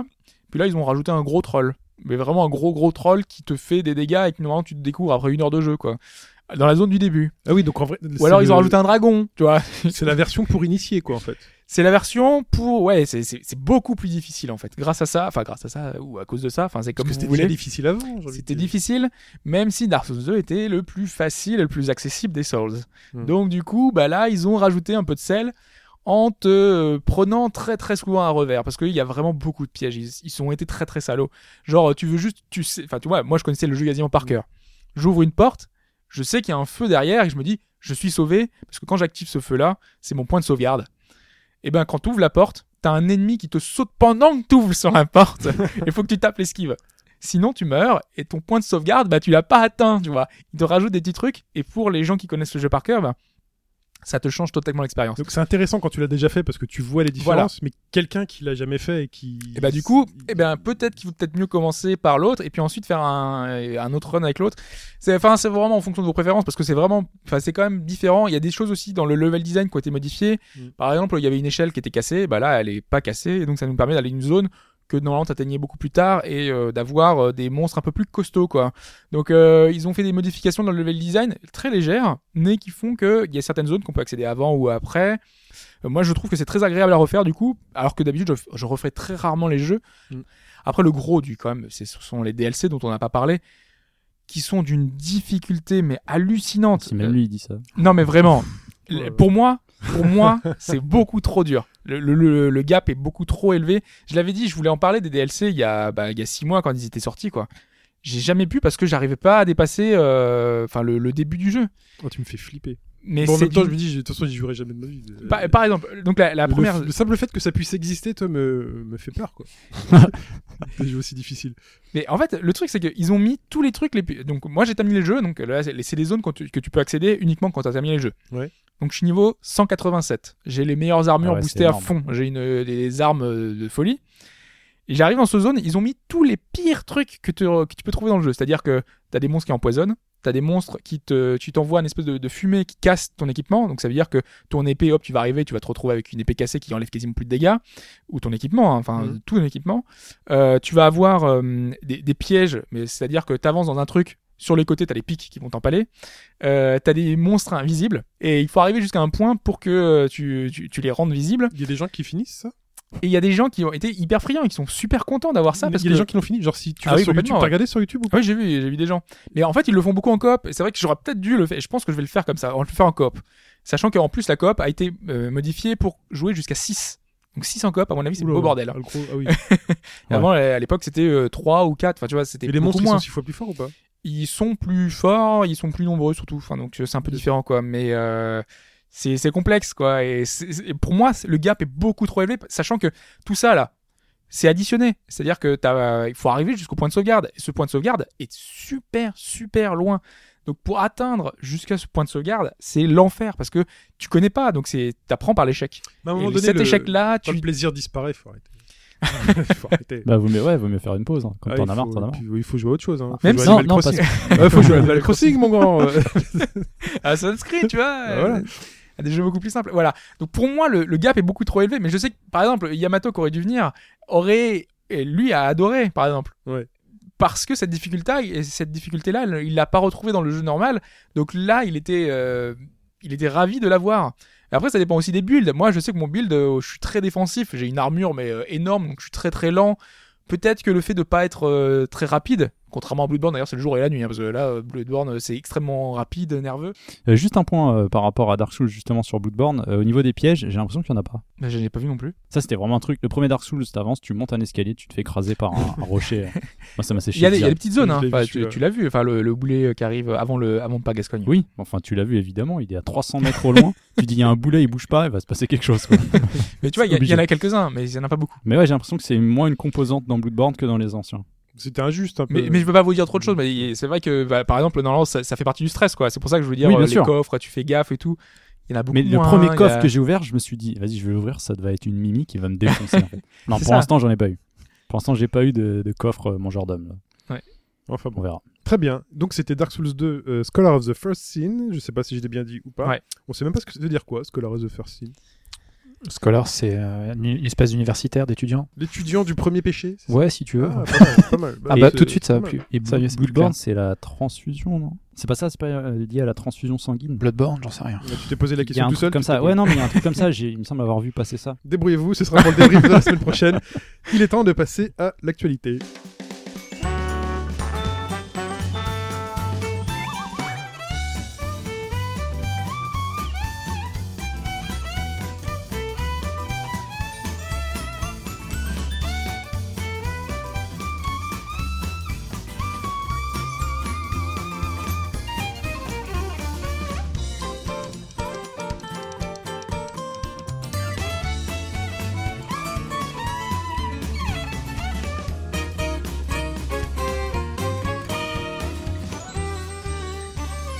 Cette actualité, elle est marquée par Nintendo, qui commence avec son Zelda Wii U. Euh, visiblement, ils auraient découvert de nouvelles fonctionnalités incroyables qu'ils voudraient mettre au jeu. En gros, ça veut dire qu'ils sont pas prêts. Et donc le jeu ne- n'est pas prévu pour cette année. Ils en font pas un objectif euh, principal. Donc bon, l'année prochaine et sera- Éventuellement. Ça se trouve, Éventuellement. ça sera peut-être plus tard encore. et il ne sera pas non plus montré à l'E3.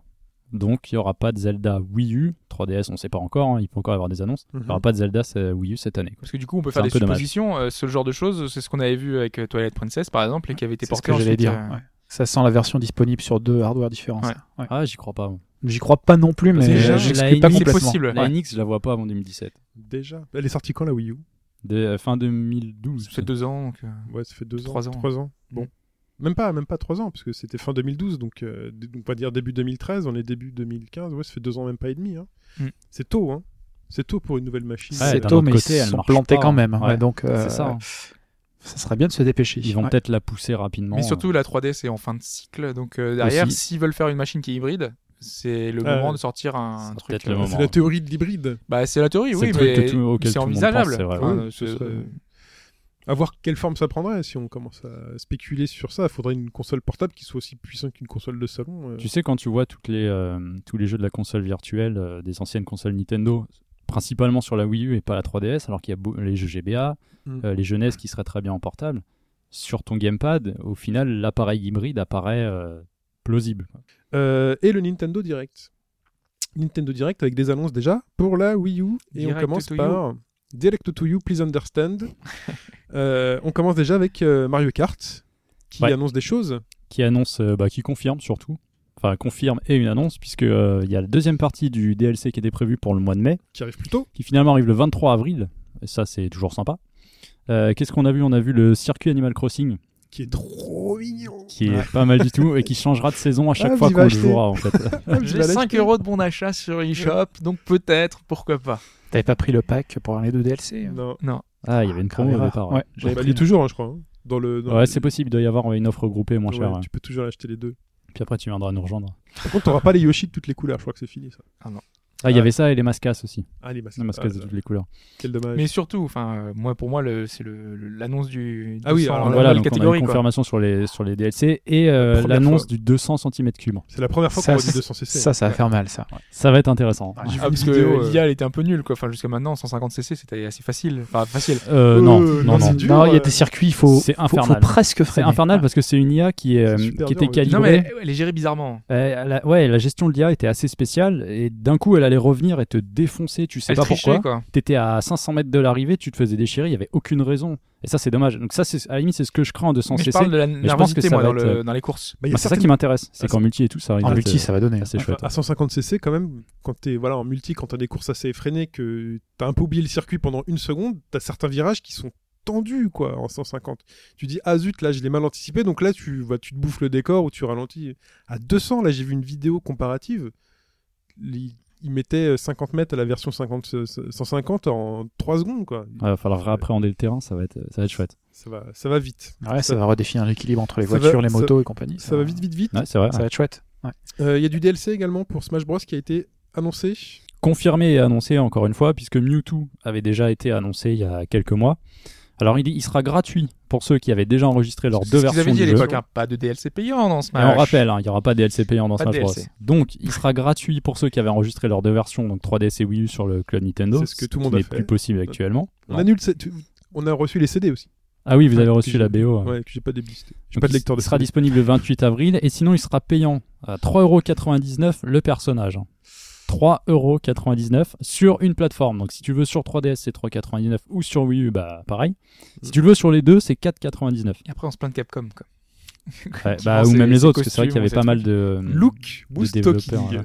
Les mecs qui achètent des amiibo à 15 euros qui ne servent à rien, alors que là on te propose un personnage qui sert à quelque chose à 4 euros. Ouais, mais enfin c'est c'est toujours abusé. Enfin pour moi c'est un tarif un personnage à 4 euros c'est énorme. Oui, c'est vrai que ça fait cher. Et il y a Lucas de Mother 3 Ouais. qui a été annoncé. Mhm. Ça- Ça, c'est toujours aussi un petit troll de Nintendo, c'est marrant. hein, parce Mais que ouais. Mother 3 il est toujours pas chez nous, hein, mais euh, les personnages, vas-y, on les envoie. Moi, je pensais vraiment que c'est. En plus, c'est arrivé très tôt. Enfin, c'est le premier truc qui a été annoncé. Donc, je pensais que ça serait euh, un fil rouge et que derrière, ils annonceraient la localisation. Mais non, pas du tout. Ah, l'année est pas finie. C'est le mégaton Donc de euh, Nintendo. lui, il est euh, annoncé pour 3. le, pour le mois de juin. Bon, bah pas de tarif, mais je pense que ce sera pareil. hein. Je vois pas pourquoi un perso serait plus ou moins cher que l'autre. Donc euh, attendez-vous à payer des personnages euh, à des tarifs assez, assez élevés. Et euh, ils mettent en place un sondage aussi. Donc, euh, Ils ont plus d'idées, ils savent plus. mais non, mais justement, Ah, c'est euh, une idée de génie en C'est fait. un coup de pub de folie. Parce Pourquoi que tu y vas, tu dis je veux ça, ils le font, tu l'achètes. Donc ils sont, Pourquoi ils sont sûrs de s'assurer un minimum dans, de. dans, dans 100% des cas. Ouais, tu vois, sûr. ils sont sûrs de s'assurer un minimum d'acheteurs sur un Je personnage. sais pas si t'as vu cette semaine. Non, mais vous avez voté pour qui? toutes les Je boîtes ont sorti euh, leur, Je euh, leur truc pour dire mettez en avant. Konami a dit euh, mettez tel personnage. T'as euh, le personnage de Shovel Knight. Enfin, t'as tout le monde qui a dit mettez en avant notre personnage Ouais, pour le mettre dans le Microsoft, jeu. euh, je crois que c'est Oh, les Microsoft qui Même Microsoft, même Microsoft mettez Banjo. Banjo. Oh les mendiants quoi, mendiants Ils ont retweeté tous les trucs des fans. Oui, on veut, enfin Ryo Azuki, tu vois, on veut tous. hein, des- T'as les personnages, tu vois, ils sont c'est la tous mis en porte ouverte. Fantasmes les plus fous, vas-y. Voilà. Ah, c'est- chacun voulait son personnage, quoi. C'est c'est hallucinant. Ouais, J'ai mis, cos- j'ai mis Phoenix Wright, moi. Eh, Phoenix, il, il était présent non, dans, dans Ultimate Marvel Marvel versus versus Capcom, je oui, crois, tout à ouais. fait. C'était pourrait- Capcom, Ça pourrait être Ouais, marrant. c'était Capcom, c'était c'était Capcom. Capcom. Ok, ok, voir. pas Nintendo. ouais. Ok. Donc, un peu de contenu, quoi. Euh, des amiibo pour Splatoon. Et pas que, Mais pas que. puisqu'on a eu confirmation de la date du jeu pour le 29 mai. Et trois amiibo. Donc euh, amiibo, personnages euh, masculins et féminins. Et un poulpe. Et un collector poulpe que tu n'auras que dans le bundle avec euh, le jeu. Ah bon? Ouais. Ils sont forts. Pour l'instant, il est annoncé que comme ça. Alors, ce qui est bizarre, c'est que au Japon et aux États-Unis, ils auront un bundle regroupant les trois amiibo. Donc, tu l'achètes une trentaine d'euros, t'as direct les trois amiibo. Nous, on n'aura pas ça, il est en bundle collector avec le jeu. Donc, Bon, euh, assez préparez, préparez vos réservations. mais c'est comme Yoshi, euh, Yoshi qui est livré avec le jeu, avec le, l'amiibo. Mais l'amiibo, il est super beau. Mais, mais moi, j'ai même, le jeu me fait pas du tout envie. Mais l'amiibo, il, est génial. Ils ont trouvé un moyen de fou pour, faire s'intéresser les gens au jeu, juste en mettant le petit personnage mais en pelote de laine. Ouais, mais Yoshi, tu peux l'acheter à part. Rappelons que les amiibo Ouais, mais- ne sont pas zonés. Ah oui, vrai. Alors que là, Splatoon, le mec, voilà, parce que il y en a parmi vous qui veulent faire les full sets amiibo. Vous êtes lancé dans un truc. euh, Non. qui Parmi nous, non Ah non, non. Enfin, il y en a hein, sur les réseaux sociaux et parmi Ah nous, oui, oui, euh, oui, d'accord, parmi vous tu dire, auditeurs, euh, hein, parmi vous auditeurs. C'est-à-dire que vous êtes obligé d'acheter Splatoon si vous voulez avoir l'amiibo Splatoon. Ouais, ou alors t'acceptes qu'un mec te le revende sur eBay à un Hmm. tarif entre les deux. Quoi. Voilà. Bon. Euh, en tout cas, Splatoon, tu te rappelles la date de Splatoon? Parce que c'est 29 quand même- mai. Et ils ont annoncé aussi un, mode de jeu en local à 1 versus 1 où il faut éclater des ballons. Voilà. ok. Comment tu dis ça? Si ça se trouve, c'est bien dans Mario Bah non, aussi. mais 1 versus 1. Donc en fait, c'est un sur le gamepad et un sur la télé avec un pad à côté.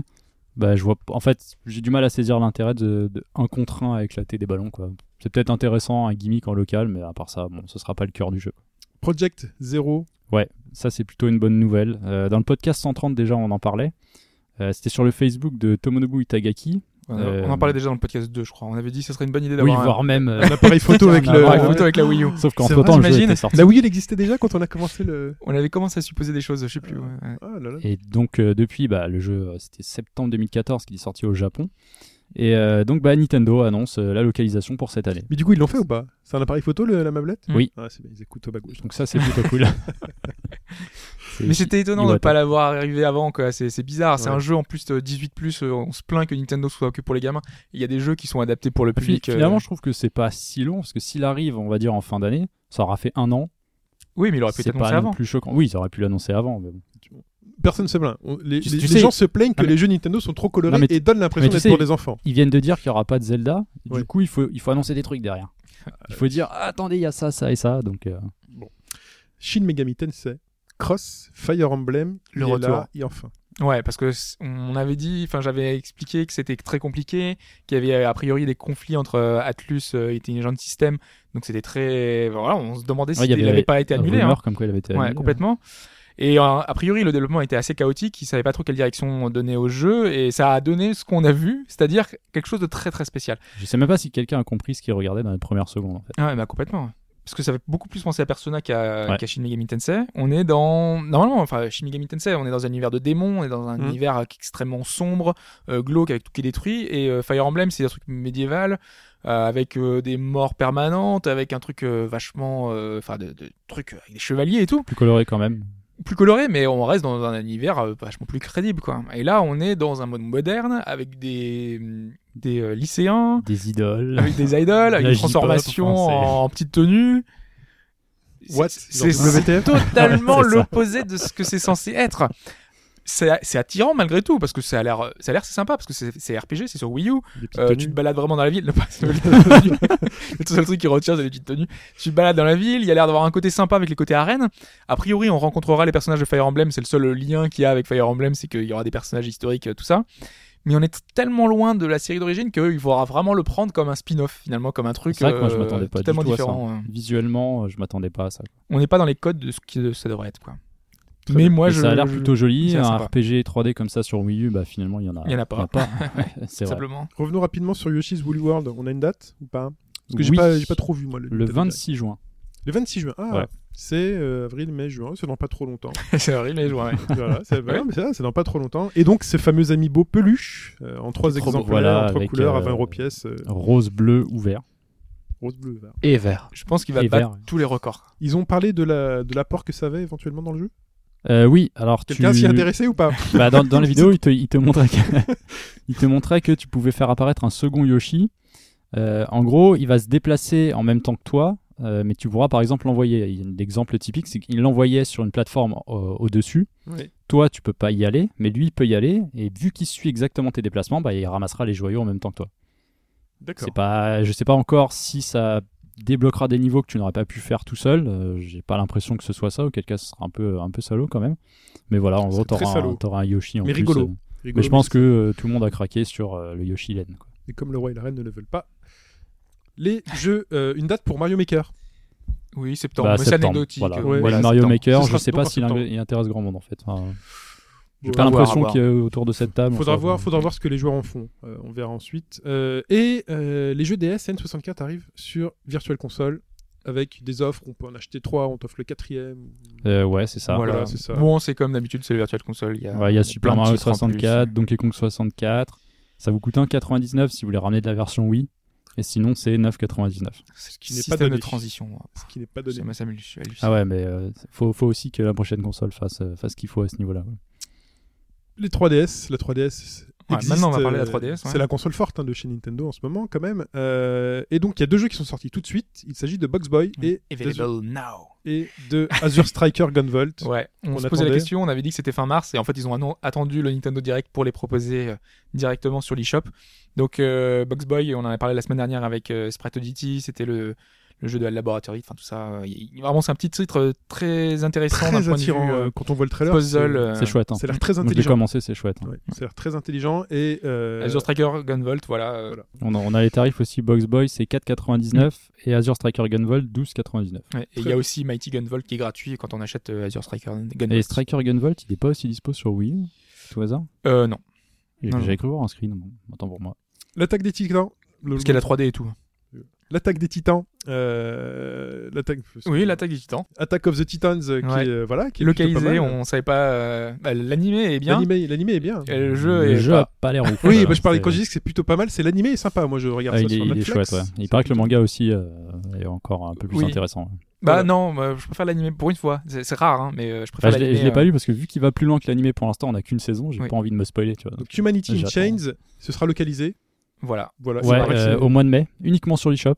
Ok. Donc c'est déjà sorti euh, au Japon ce truc-là. Ouais, il y a eu deux versions. T'as une version simple et une version améliorée. Donc euh, nous, on a direct la version améliorée. Il y aura du coop à 4 en local ou en ligne, voix japonaise ou anglaise. Ça c'est plutôt cool. Et voilà, on n'a pas de tarif pour l'instant. Très bien. Et Animal Crossing Happy Home Designer. Ouais, un crossover entre Valérie Damido et Animal Crossing. Bah, c'est un peu, c'est un peu déjà ce qu'on faisait dans Animal Crossing, non? C'est-à-dire que quand on Oui, avait avec, avec les sœurs. euh, C'est vrai. Et les cousettes, etc. Ouais, là. Ouais, ouais, ouais. Alors celui-ci, normalement, il sera, euh, il a été annoncé, donc il sera centré exclusivement sur le design, et tu n'auras pas donc à te fader les quêtes euh, FedEx pour aller récupérer. fera que de la euh, déco. Apparemment, il y aura que de la déco, effectivement. Alors le but, ce sera de répondre aux demandes des habitants qui vont te demander euh, d'aménager leur maison dans un certain style. Alors l'exemple qui était pris, c'était euh, imagine une maison pour un rat de bibliothèque, pour quelqu'un qui adore lire Voilà, au coin du peux- feu euh, dans son fauteuil. Donc il y a un but au jeu là. Ah, on Oui. sort de la, on sort d'Animal Crossing Et il y dans a- lequel il n'y a pas de but. Il y a aussi un but pour Nintendo, tu vas voir. Ouais, ouais, tu vas comprendre, parce qu'à l'occasion de la présentation du jeu, donc qui est annoncé pour euh, cet automne 2015, ils ont présenté les fameuses cartes dotées de puces NFC Ah. Voilà. qui représentent euh, des personnages d'Animal Crossing. euh. qui servent à. Alors, si tu scannes la carte, euh, tu peux répondre à la requête de la personne qui est sur la carte. Alors, la, la carte numéro 1, c'est Marie, par exemple. Je sais pas comment elle s'appelle en anglais, mais euh, c'est l'espèce de petit chien euh, qui travaille, l'employé en de mairie. japonais, c'est Shizue, mais en anglais, je sais pas. Oh là là, comment la raconte Et, et, donc, ça va. Si tu si tu scannes sa carte, bah tu peux répondre à sa requête. Elle, elle va te demander, elle, va, elle a des besoins bien spécifiques et c'est à toi de pouvoir concevoir la maison de ses rêves. Ça permet aussi, euh, une fois que tu as scanné apparemment la, la, la personne, si tu scannes d'autres cartes, les autres euh, les autres cartes scannées, le petit animal qui est dessus, va s'inviter chez la personne pour faire la fête. C'est trop cool. C'est- donc, c'est- quasiment aussi utile qu'un amiibo. Ah, apparemment, oui. On dirait qu'il y en a. euh, Surtout que tu pouvais. J'ai vu dans, la- dans la vidéo qu'il y avait un moment, il y avait bien quatre ou cinq personnages différents. Il y a aussi quelque chose qui inspire la peur chez les fans, c'est qu'il y a des numéros sur les cartes et qu'on a vu des numéros allant jusqu'à un peu plus de 90. Ah non, mais ça, là, ça te laisse non, imaginer là, le clair, nombre il, de. il va y avoir un système de, Un de système de- booster comme un jeu de cartes. Ah, mais là, faut trouver des jeux. Non, mais Et mais là, ils ont pas annoncé de tarif encore. là, il peut y avoir un truc là que- sympa. Là, il peut y avoir un truc Il sympa. n'y a, pas encore de tarif. J'ai pas vu. euh, J'ai pas vu euh, Lobo Lolou. Acheter des cartes, c'est quand même plus sympa qu'acheter des figurines, parce que les cartes, tu peux en faire des paquets, tu peux les échanger. tu Enfin, peux- non, ouais, les figurines, tu mais- les mets sur une étagère. Mais pour moi, les cartes, c'est tout aussi inintéressant. Parce que là, en fait, là où je vois venir le truc, c'est que les cartes vont être. euh, bon, là, tu expliques que c'est des personnages. Ouais. Ça va se transformer en objet, quoi. Ça va Oui. être ah tu veux la collection spéciale Halloween par exemple au hasard hein. hop t'achètes la carte euh, spéciale booster euh, édition limitée brillante là ce que tu veux hop tu la fous sur ton lecteur NFC et c'est fini quoi. Mm. Ouais. Mais après, sur d'autres jeux, ça peut être sympatoche. Imagine Pokémon où véritablement t'achètes Bah, tes pour l'instant ouais ce qu'on voit c'est que le- ils introduisent le concept quoi Ouais, Ils voilà. introduire avec Voilà, ça. mais je dis ça, je dis rien, mais un Pokémon dans lequel t'achètes tes cartes Pokémon. Euh, bon, après, il y a le jeu. euh, après, je sais pas comment ça pourrait Ça- influencer de mauvaise manière le jeu dans lequel t'es censé les chasser. Ça a déjà existé ce genre de système. Je sais qu'il l'avait fait sur la Wii avec euh, un des jeux Yu-Gi-Oh! En gros, tu avais un, un bloc à rajouter Oui, à la console cartes, Oui. ouais. et toutes les cartes quasiment qui existaient, donc il y en avait vraiment beaucoup, tu pouvais les scanner et les avoir dans le jeu. C'était pour faire comme vraiment l'animé. et comme Voilà, et tu, le- tu- le tu te faisais finalement, tu te faisais ton paquet à toi au lieu de les débloquer. T'avais, si, t'avais- si tu jouais en vrai avec les cartes physiques, et bah tu, les- tu les scannais et puis tu avais Je ton que- paquet en jeu. Je trouve que le potentiel est plus fort avec les cartes qu'avec les amiibo. Je sais pas. Je sais Pour pas. les cours de récréation, ça fait. Ça Pour les cours de récré, ouais. L'espoir, l'espoir, il est double. T'as Voilà. l'espoir de voir des gameplays se développer autour de cartes, que ce Mm. soit pour Animal Crossing ou pour d'autres jeux. Et puis moi, j'ai l'espoir surtout euh, de me dire que le jeu de cartes, il sera compatible avec un futur Animal Crossing 3DS. Ouais. Mm. Ce serait bien qu'ils nous en ressortent un deuxième parce que le New Leaf, il a déjà il a un peu plus de deux ans, je pense. Ouais. T'as envie d'y retourner, toi, ça y est Bien sûr, Bah, évidemment. il pourrait y en avoir un sur Wii. U. Il y a quelques rumeurs qui vont dans ce sens apparemment. Ça fait Ouais. quelques temps, ouais, déjà. ouais. Ils ont aussi du coup annoncé la, enfin ils ont confirmé la sortie de l'accessoire qui va permettre de rendre les vieilles 3DS euh, compatibles avec le, Oui, c'est vrai. le NFC. Mais voilà, toujours pas de tarif Passer à la euh, caisse. pour les deux. Quoi. Passer à la caisse. Et vous allez peut-être passer à la caisse avec Pokémon Rumble World. Pas vraiment, parce que c'est un, C'est quoi un buy, euh, buy to play. Donc c'est pas un free to play. C'est tu vas devoir acheter des éléments de jeu pour pouvoir jouer à certains euh, endroits de jeu. Alors on n'a pas encore les détails, hein, parce Buy que c'est ouais. euh, pour l'instant c'est assez flou encore, mais ça arrive dès cette semaine. C'est le 8 avril. Donc euh, on en saura plus euh, là dans les jours qui viennent. Ok, Daigakuten Seban et Rhythm Paradise 3DS. Alors Rhythm Paradise, Rhythm on Paradise, connaît, ouais. on Oui. connaît, c'est très très bien. L'autre c'est Phoenix Wright. C'est le nom japonais oui, euh, tout simplement. Mais Dai, c'est quoi ce Dai? 6, non? Euh, bah, c'est ouais, c'est le sixième épisode. Ah, d'accord, d'accord. avec, si vous vous souvenez, Sherlock Holmes, des personnages historiques qui étaient là. Le personnage en Loli aussi, qui était. Enfin bref. Oui. Euh, qui- mais qui a l'air vachement intéressant. Bah, oui, euh, c'est Watson, ça. C'est Watson, oui. Ouais. Ouais, Il a 8 ans et demi. Watson Loli. Euh, et donc, il- euh, le jeu arrivera hum, le 9 juillet au Japon. Donc, pour l'instant, c'est de la japonaise. hein. Ouais, C'est le Nintendo Direct japonais. Et le 11 juin pour Horizon Paradise, qui est la compile euh, des anciens jeux avec quelques petits trucs en plus. Ok. Qui j'espère arrivera. Enfin, les deux, j'espère qu'ils arriveront Bah, les assez deux, vite en serait, Europe. ouais. ça serait chouette. Parce que Rhythm Paradise, c'est bien. D'ailleurs, j'ai enfin, bon. j'ai la version 3DS euh, que j'avais acheté à 1€ euro et j'ai toujours pas déballé. Euh, Puzzle and Dragon 3DS. Euh, Donc, ouais, euh, confirmation de, de la date surtout. Donc, c'est Euh, ça, c'est le bundle avec en- le Puzzle and Dragon et Mm. le Puzzle and Dragon Super Mario. ça, Exactement, ouais. Mm. Donc euh, en fait, ça- on avait plus ou moins une date au 8 mai. Finalement, c'est le 7 mai que pour la France. Donc on l'aura un jour avant. Donc bon, c'est plutôt cool par rapport à l'Europe. Oh là, vous allez euh, pouvoir tweeter et troller le... l'Europe entière. Ah oui, pour ceux qui le prendront. Voilà, oui. pendant 24 heures. Et sinon, mais juste pour préciser, il y aura bientôt une démo de la version Mario. Ah, Donc ça d'accord. c'est plutôt cool. Euh, et j'ai oublié de noter, mais il y avait Fire Emblem If évidemment, qui était euh, présenté, euh, le Fire Oui. Emblem, le nouveau Fire Emblem, qui, euh, qui donc arrivera le 25 juin au Japon. Et pour nous, donc ça a été confirmé 2016. Et je suis triste. Ouais, mais ça va faire comme le pré- précédent, ça va être mars-avril, un truc comme ça. C'est plus très Ouais, loin mais c'est 2016. loin, hein. ça fait presque un an. c'est loin. 2016, c'est plus très loin. Ouais, mais ça fait un an de la sortie. Tu passes l'été, la rentrée scolaire. Attends, Noël, euh, fini, Monster Hunter, il avait 2016. été annoncé presque un an et demi avant. C'était super loin, quoi. Ouais, en plus, ouais, c'est ça. Il te, il te l'annonce très très tôt, donc du coup, t'as l'attente qui est encore, terrible. encore décuplée. Mais donc euh, là, dans les particularités du jeu, quand même, c'est annoncé qu'il y aurait deux versions du jeu. et C'est assez particulier. C'est une version euh, blanche et une version noire, un peu à la Pokémon. Ouais. avec un jeu en plus qui est plus difficile, hein, plus difficile la version noire que la version blanche. Donc c'est-à-dire que si tu as plus d'attirance vers euh, un jeu un peu plus complexe, tu vas prendre la version euh, noire. Euh, c'est deux scénarios un peu distincts. Ils pouvaient, pas juste, ils pouvaient pas juste mettre un mode dans le sélection menu. non. Non, Non, mais sincèrement, ils se foutent de la gueule. c'est Non, mais- ça. Non, mais apparemment, euh, le jeu aurait pas pu tout contenir sur une cartouche. Voilà, il y a un une ça. histoire, parce qu'il y a une partie qui sera aussi à télécharger. Moi, j'ai, moi, j'ai pas tout compris, hein, mais euh, de ce que je sais, c'est ça. En plus des cartouches, il y aura une partie En gros, c'est récupérer. c'est deux scénarios avec des personnages différents, donc avec une version noire et une version blanche. Et euh, si on veut l'histoire complète, il faut acheter les deux versions. Donc c'est-à-dire que quand on achètera le jeu, il y aura une version complète euh, avec les deux, euh, et en plus avec un scénario qui arrivera plus tard, le troisième chapitre, qui arrivera en DLC euh, bien plus longtemps. Donc tu as un pack, si tu veux, avec qui sera plus cher, mais au prix des deux, avec le contenu supplémentaire. Donc Fire Emblem, il s'était déjà bourré de DLC euh, super cher. Donc là, il continue dans le dans un peu la surenchère. C'est un peu dommage, mais ça peut Ouais. être intéressant parce que scénaristiquement, ça se tient d'avoir les deux voix différentes. Euh, Il il y a peut-être des idées intéressantes, mais il faut voir s'il en Ça, pour le vendre chez nous, va falloir que Nintendo soit très clair. Ah oui. Ça pas oui. être évident. Euh, on quitte Nintendo et on va euh, parler de Halo, qui, avec, qui annonce plusieurs jeux en fin d'année. Oui, euh, bah, plusieurs oui. En fait, Halo 5 qui est. Pour déjà. nous, un en fait. Oui, surtout Déjà un, Halo 5, oui. qui, enfin, qui nous intéresse et qui sera accessible. C'est déjà bien. Puisque Halo 5 est confirmé pour le 27 octobre. Donc euh, ça y est. Celui-là, il reste en 2015, c'est bon. Ouais, Ouais. celui-là il bougera pas. Je, je pense qu'ils vont pas prendre de risques avec ça. Microsoft C'est a fait, besoin c'est acté. de la, la campagne virale elle est en cours parce que c'est euh, suite à ça justement. On a eu euh, deux live trailers avec les deux personnages principaux du jeu parce que ça laisserait supposer. Alors, est-ce qu'il y aurait deux campagnes? Est-ce qu'il y aura un embranchement? Parce qu'il y a le sergent Locke en fait, euh, supposément qui va à la recherche des Master Chief. Et le truc c'est héros ou traître? Qui est un héros, qui est un traître? Il y aurait deux points de vue. Voilà. Voilà, donc Et 27 la octobre. vidéo, il montre euh, les deux points de vue et euh, avec euh, la, la même logique, euh, un des deux peut être un traître quoi. Donc c'est un peu un peu C'est bizarre. un peu bizarre. On euh, sait pas comment ça va se passer. Bon, je pense qu'on aura quelques réponses à peut-être que ça peut avoir le côté, enfin, GTA avait commencé avec plusieurs points de vue de chaque personnage. Peut-être qu'il y aura euh, ce côté-là. euh, Ou alors ça pourrait faire comme le 2, tu avais un morceau Covenant et un morceau. euh, Ouais. un morceau et qui avait été très décrié, hein, pour, enfin, Ouais. ce côté-là. C'est vrai que moi j'avais pas trop aimé non plus, c'était assez particulier. Et donc, quand vous dites plusieurs, c'est qu'il y en a Et plusieurs, c'est parce qu'il y a Halo Online qui sort de nulle part, qui a été annoncé Sur alors PC. sur PC pour le marché russe. Donc euh, c'est Russe. vraiment quelque chose de spécifique. Ouais. Mais c'est le genre de choses, on a vu euh, KOF Online, on a C'est vu ça, euh, plein c'est de trucs. c'est des marchés très spécifiques. En l'occurrence, c'est Ah, un Monster marché Hunter euh, Online, hein, exactement qui est en Chine. pour, euh, pour les a Chinois. l'air bien pourri d'ailleurs.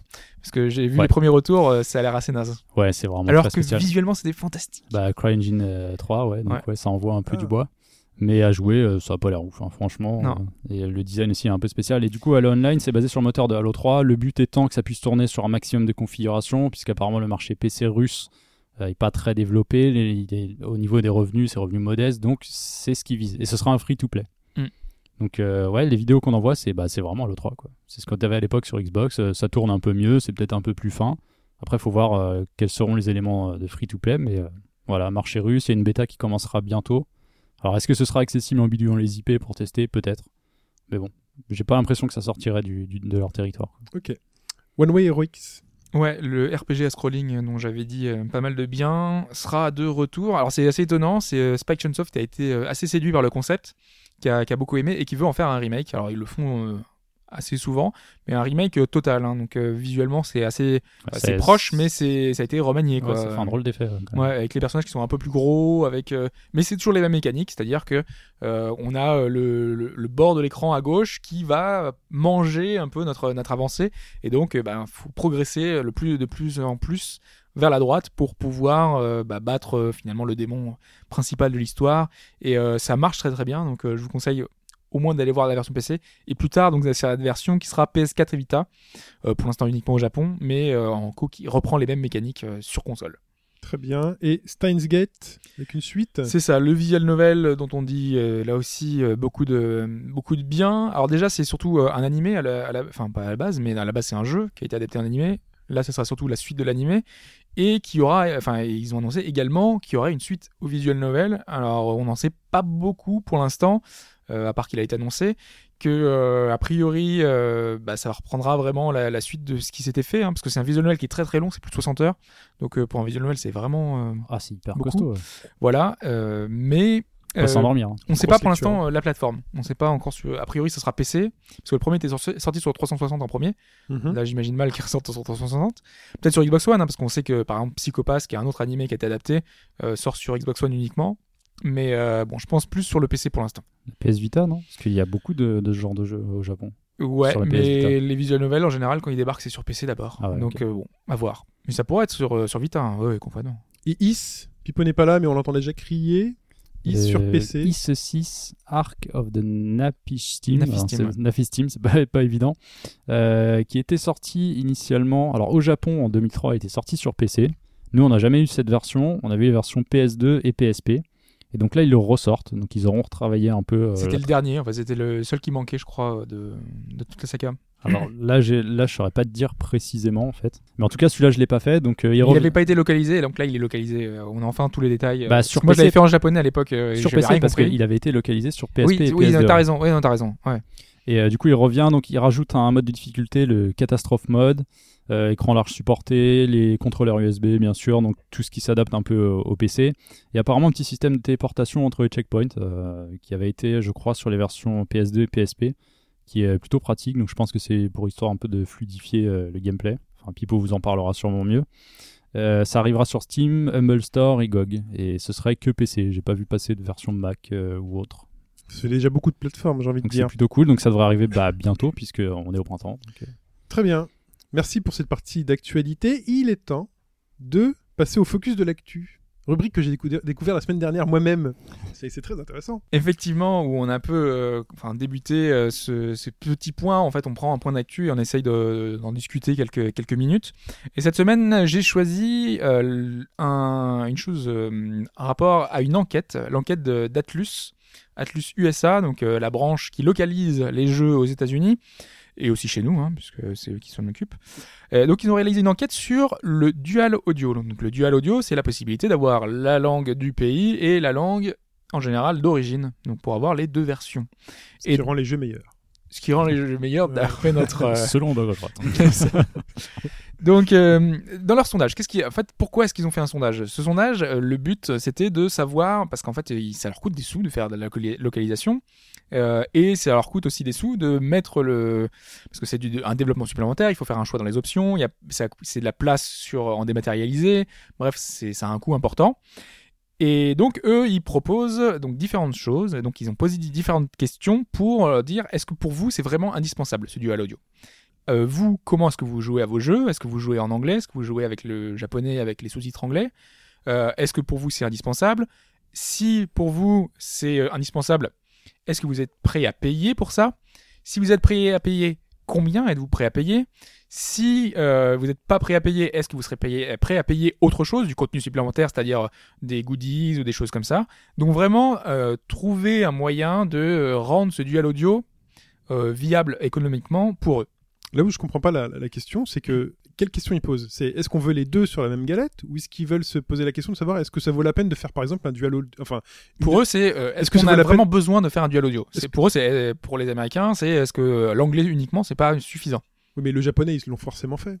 C'est ça moi que je comprends pas. C'est que le japonais, le jeu est sorti au Japon, donc le japonais forcément fait. Oui, mais derrière, c'est un travail euh, derrière d'adaptation du jeu en fonction euh, de, de- de plein de choses. Tu vois, il faut adapter, il faut faire des options supplémentaires. C'est du développement dans le code du jeu. Tu vois, c'est pas un simple. pour euh, changer truc. simplement de piste audio, et Ouais, ça, ouais. ça a un coût vraiment très très gros quand on est une boîte En et qu'on fait un jeu plus, vidéo. euh, derrière, enfin, le- le- les fichiers de langue, si c'est si ce sont des voix, c'est beaucoup de place. On l'a vu sur Xenoblade Chronicles, ça ça rentrait pas sur une cartouche euh, de 3DS. tu Selon les, les jeux, les gros budgets, ça peut aller jusqu'à la synchro labiale. Après oui, après, Oui, après, Mais synchro. là, c'est assez rare. C'est vraiment. rare. Là, c'est les très très gros. je l'ai même jeux. jamais vu ça. Ça existe déjà? Je crois ça qu'FF13 euh, a une synchro différente en fonction des langues et des Ouais, pays. ça, ok. Après, c'est vrai, ça dépend peut-être de la, de la plateforme, parce que sur une, une 3DS, euh, bon, on est sur une cartouche euh, ou sur une Vita également, mais sur une PS4 euh, ou une Xbox One ou autre avec les Blu-ray, euh, pour moi, c'est une question qui est totalement euh, assez totalement illégitime. Ça se pose pas comme question. À partir du moment où tu as fait les deux et avec 50 Go de stockage, tu n'as pas à ne pas mettre les deux. C'est Mais en général, c'est pour des, enfin, c'est des jeux qui sont souvent sur portable, donc euh, du coup, la place est plus. euh, pour moi, c'est un modèle de. Je trouve ils cherchent juste à gagner des sous, moi, dans cette histoire. Ben moi, moi, à partir du moment où il serait euh, téléchargé en DLC gratuit, je vois pas où est le problème en fait. Ça me gênerait pas. C'est le problème de Xenoblade justement, euh, qui est ressorti récemment sur, euh, sur New 3DS. C'est que euh, tu n'as pas les langues euh, japonaises, puisqu'ils ont privilégié l'anglais euh, pour un problème de place. Ça, on Si est d'accord. Mais si on te permettait de le télécharger et de le foutre sur ta carte mémoire, ouais, je vois pas le problème. Ça, on est d'accord. Parce que si c'est gratuit, choix. ça veut C'est dire, gratos, clairement, ouais. ça veut dire Ouais, voilà. clairement qu'ils ont un problème euh, technologique, c'est ils n'ont pas la place de le mettre. Mais quand ils peuvent le mettre, et d'ailleurs, ils ont même fait le menu. Je pense que tu peux se passer de l'un à l'autre quand tu as téléchargé sur, sur ce genre de jeu-là. Mais la question Mais- qui, est, enfin, qui est posée, c'est Ouais. que pour eux, euh, les gens ne sont pas demandeurs de ça. Et c'est ce qui m'a étonné, en fait, c'est de voir sur les forums américains et sur des forums spécialisés, type NeoGaf ou, euh, ou d'autres, c'est que les gens ne veulent pas du dual audio. Et ça m'a super étonné. Ça, c'est bizarre. hein. Ils veulent, Ils veulent de quoi l'anglais uniquement. Alors ça, j'allais y venir. C'est Euh, bizarre, C'est hallucinant. Ça m'étonne moyennement. Bon, toi qui es fan de Dragon Ball, va sur, va regarder des vidéos Dragon, Dragon Ah non, Ball sur ça- YouTube. Ça, c'est pas Et va voir à quel point des mecs hyper, enfin des mecs très hardcore aux États-Unis vont te dire avec un calme olympien, la version japonaise, c'est pas possible. Oui, Euh, euh, parce que la avoir me- une, euh, Goku avec une, une voix de Ah, une garçon voix de de, femme, de etc. 6 ans une voix de femme, Ouais. c'est pas possible. Je, je comprends quand euh, eux, ils ont été petits avec ça. Ils ont été petits. Il faut dire, si vous connaissez pas la version américaine de DBZ, c'est euh, du hard rock. C'est-à-dire que oubliez les tanana, oubliez tout ça. C'est du hard rock. Pendant les combats, c'est de la, de la guitare électrique à fond, des mecs qui crient ça, avec ça des va au-delà de la voix. ouais. Ouais. C'est une. c'est- Ah ouais, donc ils ont eu aussi une adaptation pourrie quoi. Enfin, enfin, Ah ils non, ont mais eu la leur. c'est comme nous on a eu quoi. Enfin, Ils ont eu la leur et elle est juste Non, insupportable. mais la nôtre, elle est meilleure. On avait les, Ouais. les voix japonaises Ah assez, oui. assez largement dans les Ah, une etc. version Ça allait. Dragon Oui, Ball, Dragon ouais, Ball oui, fantastique. elle est assez spéciale. ouais. Nous, c'est la musique, ça va. Ouais, nous, c'était pas Nous c'est les doublages en fait qui passaient pas quoi. Ouais. Bah, si, ça passait quand on était petit. Quand t'es oui, mais Il y avait des voix qui étaient pas mal. franchement, la version française, elle est parfaite. Pour une version française, c'est parfait. Mais les Américains Non. se disent la même chose. Mais voilà, c'est ça le truc. Sauf que les Américains, eux, ils ont, on leur a inventé un, tout- un, un autre univers qui n'est pas celui de Dragon Ball. Les musiques, voilà, si tu si tu enlèves les musiques, euh, t'as as changé, t'as changé d'univers. Ils ont le leur, voilà. Ouais. Et d'ailleurs, on l'a subi. Il y a un gros aspect culturel aussi, je pense. On l'a C'est-à-dire subi. qu'ils sont, enfin, leur langue est la langue du monde et ils, ça. ils sont pas habitués à consommer des médias dans une langue c'est vers ça que je voulais aller. Électrique, je suis désolé. D- Dragon Ball Z Budokai, le premier quand il est sorti sur PlayStation 2, On a eu la version, enfin quasiment US, quoi. On avait les C'était voix US, US. on avait les musiques US, c'était atroce. c'était insupportable. Je comprenais pas. Je me dis mais qu'est-ce qui s'est passé? Mais, mais, mais vraiment, c'est ce, que Voilà. disait Alphonse, c'est que les Américains, pour eux, enfin, tu sais, pour nous, ça nous touche, euh, Oui. enfin, on est des dégâts collatéraux, mais pour eux, ça, enfin, ça les choque pas d'avoir une version anglaise, et c'est pire que ça, c'est qu'ils en veulent pas, ils veulent pas la version japonaise.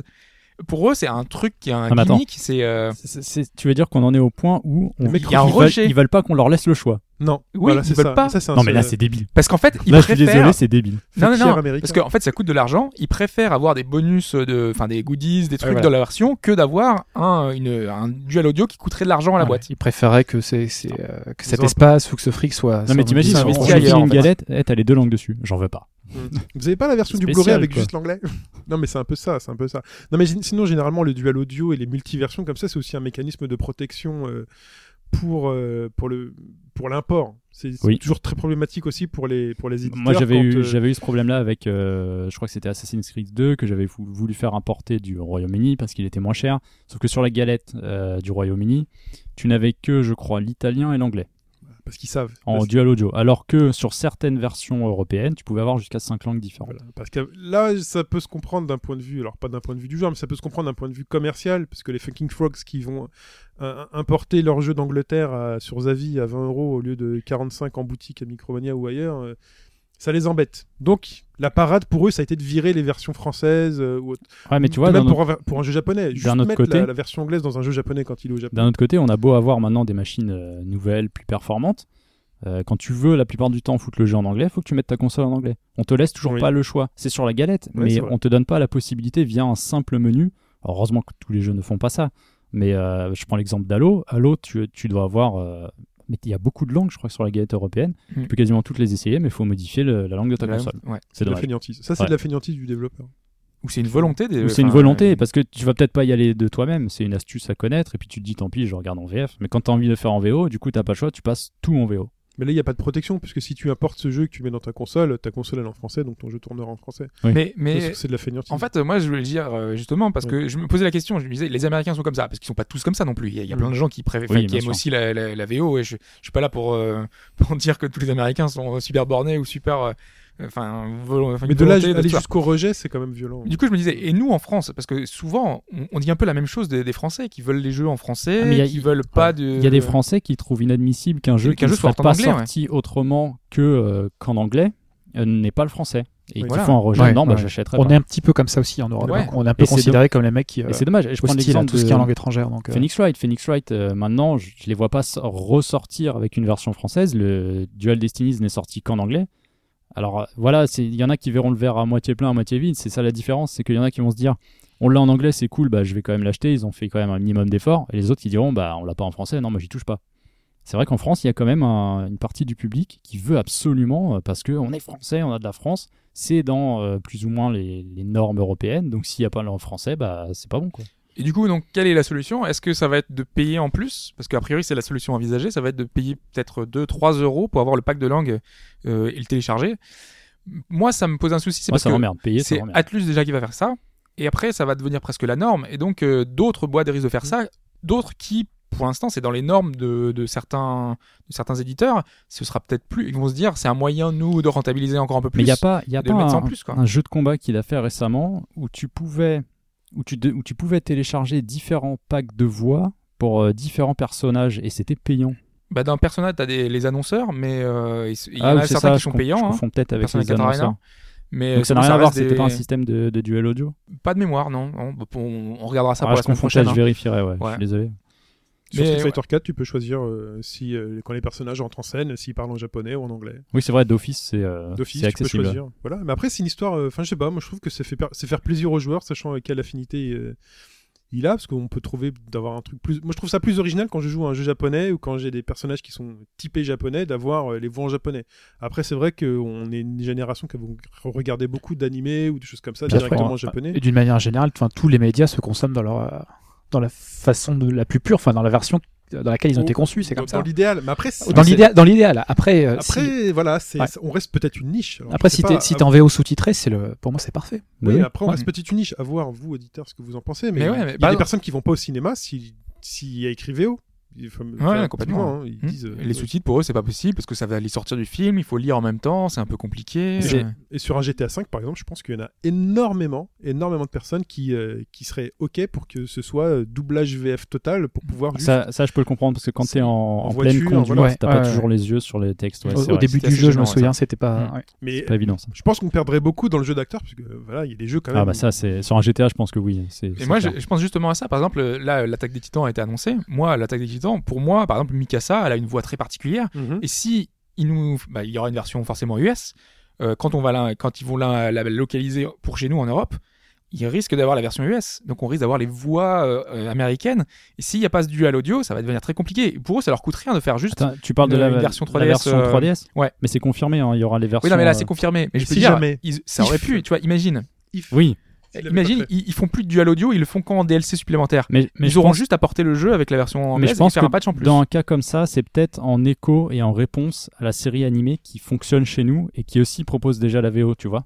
Moi, j'ai pris pour un, garder un les- exemple particulier. Non, non, mais justement, c'est intéressant parle- pour garder les fans et, et te dire bon bah tu l'as vu en VO, t'as as apprécié, bah attends parce que le jeu va te le proposer aussi. Je pense qu'en France, c'est sur les, Pas les forcément, jeux hein. japonais, c'est presque devenu. Dragon Ball, euh, par exemple, qui est une des licences qui se vend le plus en France, ils ont quasiment jamais euh, écouté les fans. qui- Nous, on voulait les musiques originales, et jamais on a eu les musiques originales. Les musiques, ouais, mais deux, trois exemples. Les voix, elles ont été mises assez rapidement. Budokai, on a souvent eu les versions, euh, les voix anglaises. Et on était très très mécontents d'avoir euh, Ah, ces voix anglaises. Euh, franchement, il y a plein d'exemples comme ça sur, des sur DBZ. hein, et pourtant, ça se vend. hein. Oh. Donc euh, voilà, c'est un débat, un vaste débat, et c'est un peu dommage. On vous, on vous invite à réagir d'ailleurs sur robagauche.fr sur le forum hein, ou sur Twitter ou ailleurs pour donner votre avis là-dessus. Euh, le suivi de l'actualité, autre rubrique très intéressante que j'ai découvert la semaine dernière, qui permet justement de revenir sur euh, des points qu'on a abordés précédemment, pour, lequel, pour lesquels euh, plus de recul était nécessaire et qui nous permettent surtout de parler des jeux épisodiques, Voilà. euh, ce qui est quand même très intéressant. Et on commence par Life is Strange épisode 2 qui est sorti. Alors moi, je l'ai pas fait, et du coup, ça, ça donne quoi alors? Et moi, je l'ai même pas acheté, c'est-à-dire que j'avais Ah acheté oui, vrai que l'épisode Ah 1, oui, t'avais pris que le premier. ouais. donc j'attends, j'attends que tu me dises que euh, Et Est-ce qu'on a, le les- est-ce qu'on a les réponses sur la plante? Est-ce que- est-ce qu'il y a un début de réponse sur Pas la de plante? spoil, alors, Non, moi, sans ça- spoiler. moi, hein. cette plante, elle m'énerve. parce que je sais toujours pas à quoi ça va Ah, servir. ça, toujours pas. pas de spoil. J'ai Ok. peut-être une idée, mais bon. Ok. Euh, ouais, cet épisode 2, Out of Time, comment dire? Il continue la phase introductive du jeu. Je pense qu'il faut pas s'arrêter à celui-là pour se dire ah c'est bon j'arrête ou, euh, ou, ça va pas me plaire. C'est Pipo a fait ça. hein. Il a dit j'achèterai Ouais. pas le 3. Et je pense qu'en fait ça va se, se débloquer dans le 3, le- l'histoire va commencer à décoller. Là on est toujours dans la phase introductive où euh, il y a la relation entre Max et Chloé, les deux amis d'enfance qui se, euh, qui se rejoignent et qui se redécouvrent un peu. Euh, avec un point un peu euh, différent mais intéressant. C'est le temps. On commence à cerner un peu plus son pouvoir. Alors, en l'occurrence, il Ah ah. pourrait avoir des effets secondaires, euh, pas toujours bienvenus. Euh, Il y a quelques choix. Alors, les choix du précédent épisode sur celui-là, A priori, ils ont une conséquence déjà. ils ont des conséquences, mais je les sens plus comme des, des choix de dialogue et de rappel qu'une véritable conséquence, en fait. J'arrive pas encore à voir euh, Ah est-ce que ça va vraiment avoir un gros impact. Alors, dans l'épisode, il y a un passage euh, pour lequel tu ne peux pas remonter le temps. Et donc, il faut réagir. C'est à toi de réagir. Tu vas réagir sur l'instant et ça donnera quelque chose. Mais quoi qu'il arrive, tu ne pourras pas remonter le temps. Donc, ça, c'est relativement intéressant parce que même si c'est le principe euh, de base du jeu, euh, d'avoir de temps en temps des choix euh, un peu euh, un, peu extrêmes de se dire là, je vais réellement impacter sur On l'histoire. repasse à Walking Dead, quoi. The Walking Voilà. Dead. De temps en temps, en mettre un comme ça, je pense que c'est c'est assez intéressant. Côté BO, bon bah ça marche. Enfin moi j'aime bien, euh, j'apprécie toujours Et autant. donc, au niveau scénaristique, ça avance? T'étais pris dedans? Euh, bah, moi, moi ça m'accroche, ça m'accroche parce que j'aime bien l'enrobage, j'aime que- bien la direction artistique parce que les les personnages évoluent euh, tranquillement. Je peux pas dire que l'écriture soit extraordinaire, c'est pas le cas. Il y a quand même des trucs assez caricaturaux. Genre, le personnage de Warren, euh, son pote geek là, euh, moi il me sort par le, par le nez. Enfin, Ça veux dire, avance, ça, quoi. ça m'énerve. Ça avance tout y avait- doucement. Il y, a des- il y a des choses qui ont été montrées quand même dans l'épisode 1 euh, qui donnent quand même un peu envie de voir la suite. Bah, il faut pas qu'il y ait des Moi je le trouve quand même très similaire au premier. D'accord. Même dans sa construction, la fin de l'épisode aussi ressemble pas mal euh, au Donc, il y a un premier. cliffhanger, hein, pareil. euh, un, Ouais, un disons truc qui t'attire pour le suivant, quoi. C'est pas, c'est pas un cliffhanger, c'est qu'il s'est passé quelque chose. Ouais, si, remarque. si, T'as envie de voir la Oui, suite, voilà, quoi. envie de voir. Moi, j'ai envie quoi. vraiment de savoir. Parce que je pense que l'histoire et euh, le coup de- du personnage, euh, Rachel euh, Amber, qui a été enlevé, je pense que ça va vraiment décoller dans le troisième épisode. Donc pour l'instant, faut se dire que c'est encore une phase introductive. Je vais peut-être faire les deux suivants à la suite. Ça sera Ouais. mieux. Il est prévu Je- pour je quand l'épisode 3 Euh, bah si Ça m'intéresse, mais j'aimerais bien savoir- j'aimerais bien être- de six semaines, ça devrait être début mai. Début mai, d'accord, ok. Les 6 semaines. En, Six sach- semaines, en sachant ouais. que le 2 avait été légèrement reporté d'une semaine, mais euh, ça devrait être ouais début mai. Pour combien d'épisodes en tout déjà 5. 5 épisodes. Donc on aura dépassé la moitié. Donc ça ça reste sympa. Moi j'accroche, j'aime vraiment euh, 3. et le C'est reste. toujours deux heures, c'est ça? Enfin, à peu Euh, près? J'ai mis 3 heures. Trois heures. Je l'ai trouvé ouais, un poil plus long. Il y a toujours les photos à faire Mhm. si vous voulez les Non, faire. C'est moi pour essayer de trouver du temps pour le caser dans la semaine. euh. Je vais. euh, ça, je vais c'est- attendre l'épisode 3 pour me dire. Ouais, euh, j'hésite, du coup. ouais, c'est je ça. attendre. Moi, je pense que ouais, je pense que l'épisode 3, si ça décolle pas dans le 3, là, je commencerai à m'inquiéter un peu de l'orientation qu'ils veulent prendre. euh, Est-ce que ce sera le côté mystique? Est-ce que ce sera vraiment trop sur la relation des personnages? Pour l'instant, on est encore un peu en phase d'introduction. Ok. Euh, Game of Thrones qui revient déjà. La, sixième, euh, c'est la sixième saison? Oui. C'est la sixième Euh, saison. oui, non, c'est ça, oui. non, Oui, septième. si, c'est c'est la sixième saison Ouais, qui, Putain, euh, déjà qui, euh. qui arrive ce mois-ci, là, dans les, dans les, dans les jours qui, qui viennent. Et euh, Telltale en profite pour sortir l'épisode 3 sur 6 de Game of Thrones par Telltale. Et cet épisode 3, euh, donc moi j'avais raté la sortie. Alors, faut savoir que quand j'étais pas là, j'ai passé une semaine en blackout total euh, internet. Mais du coup, euh, que tu me fais, mais tu l'as pas fait Ah, je me pose juste la question. je me dis- Superbe surprise de me dire qu'il était déjà dispo. Et, et donc Game of Thrones épisode 3 euh, donc déjà les deux premiers épisodes, je les avais trouvés euh, vraiment s'insérant très très bien dans la série télé. hein, on rappelle, ils s'insèrent très très bien dans l'univers de la série télé, dans l'ambiance de la série télé.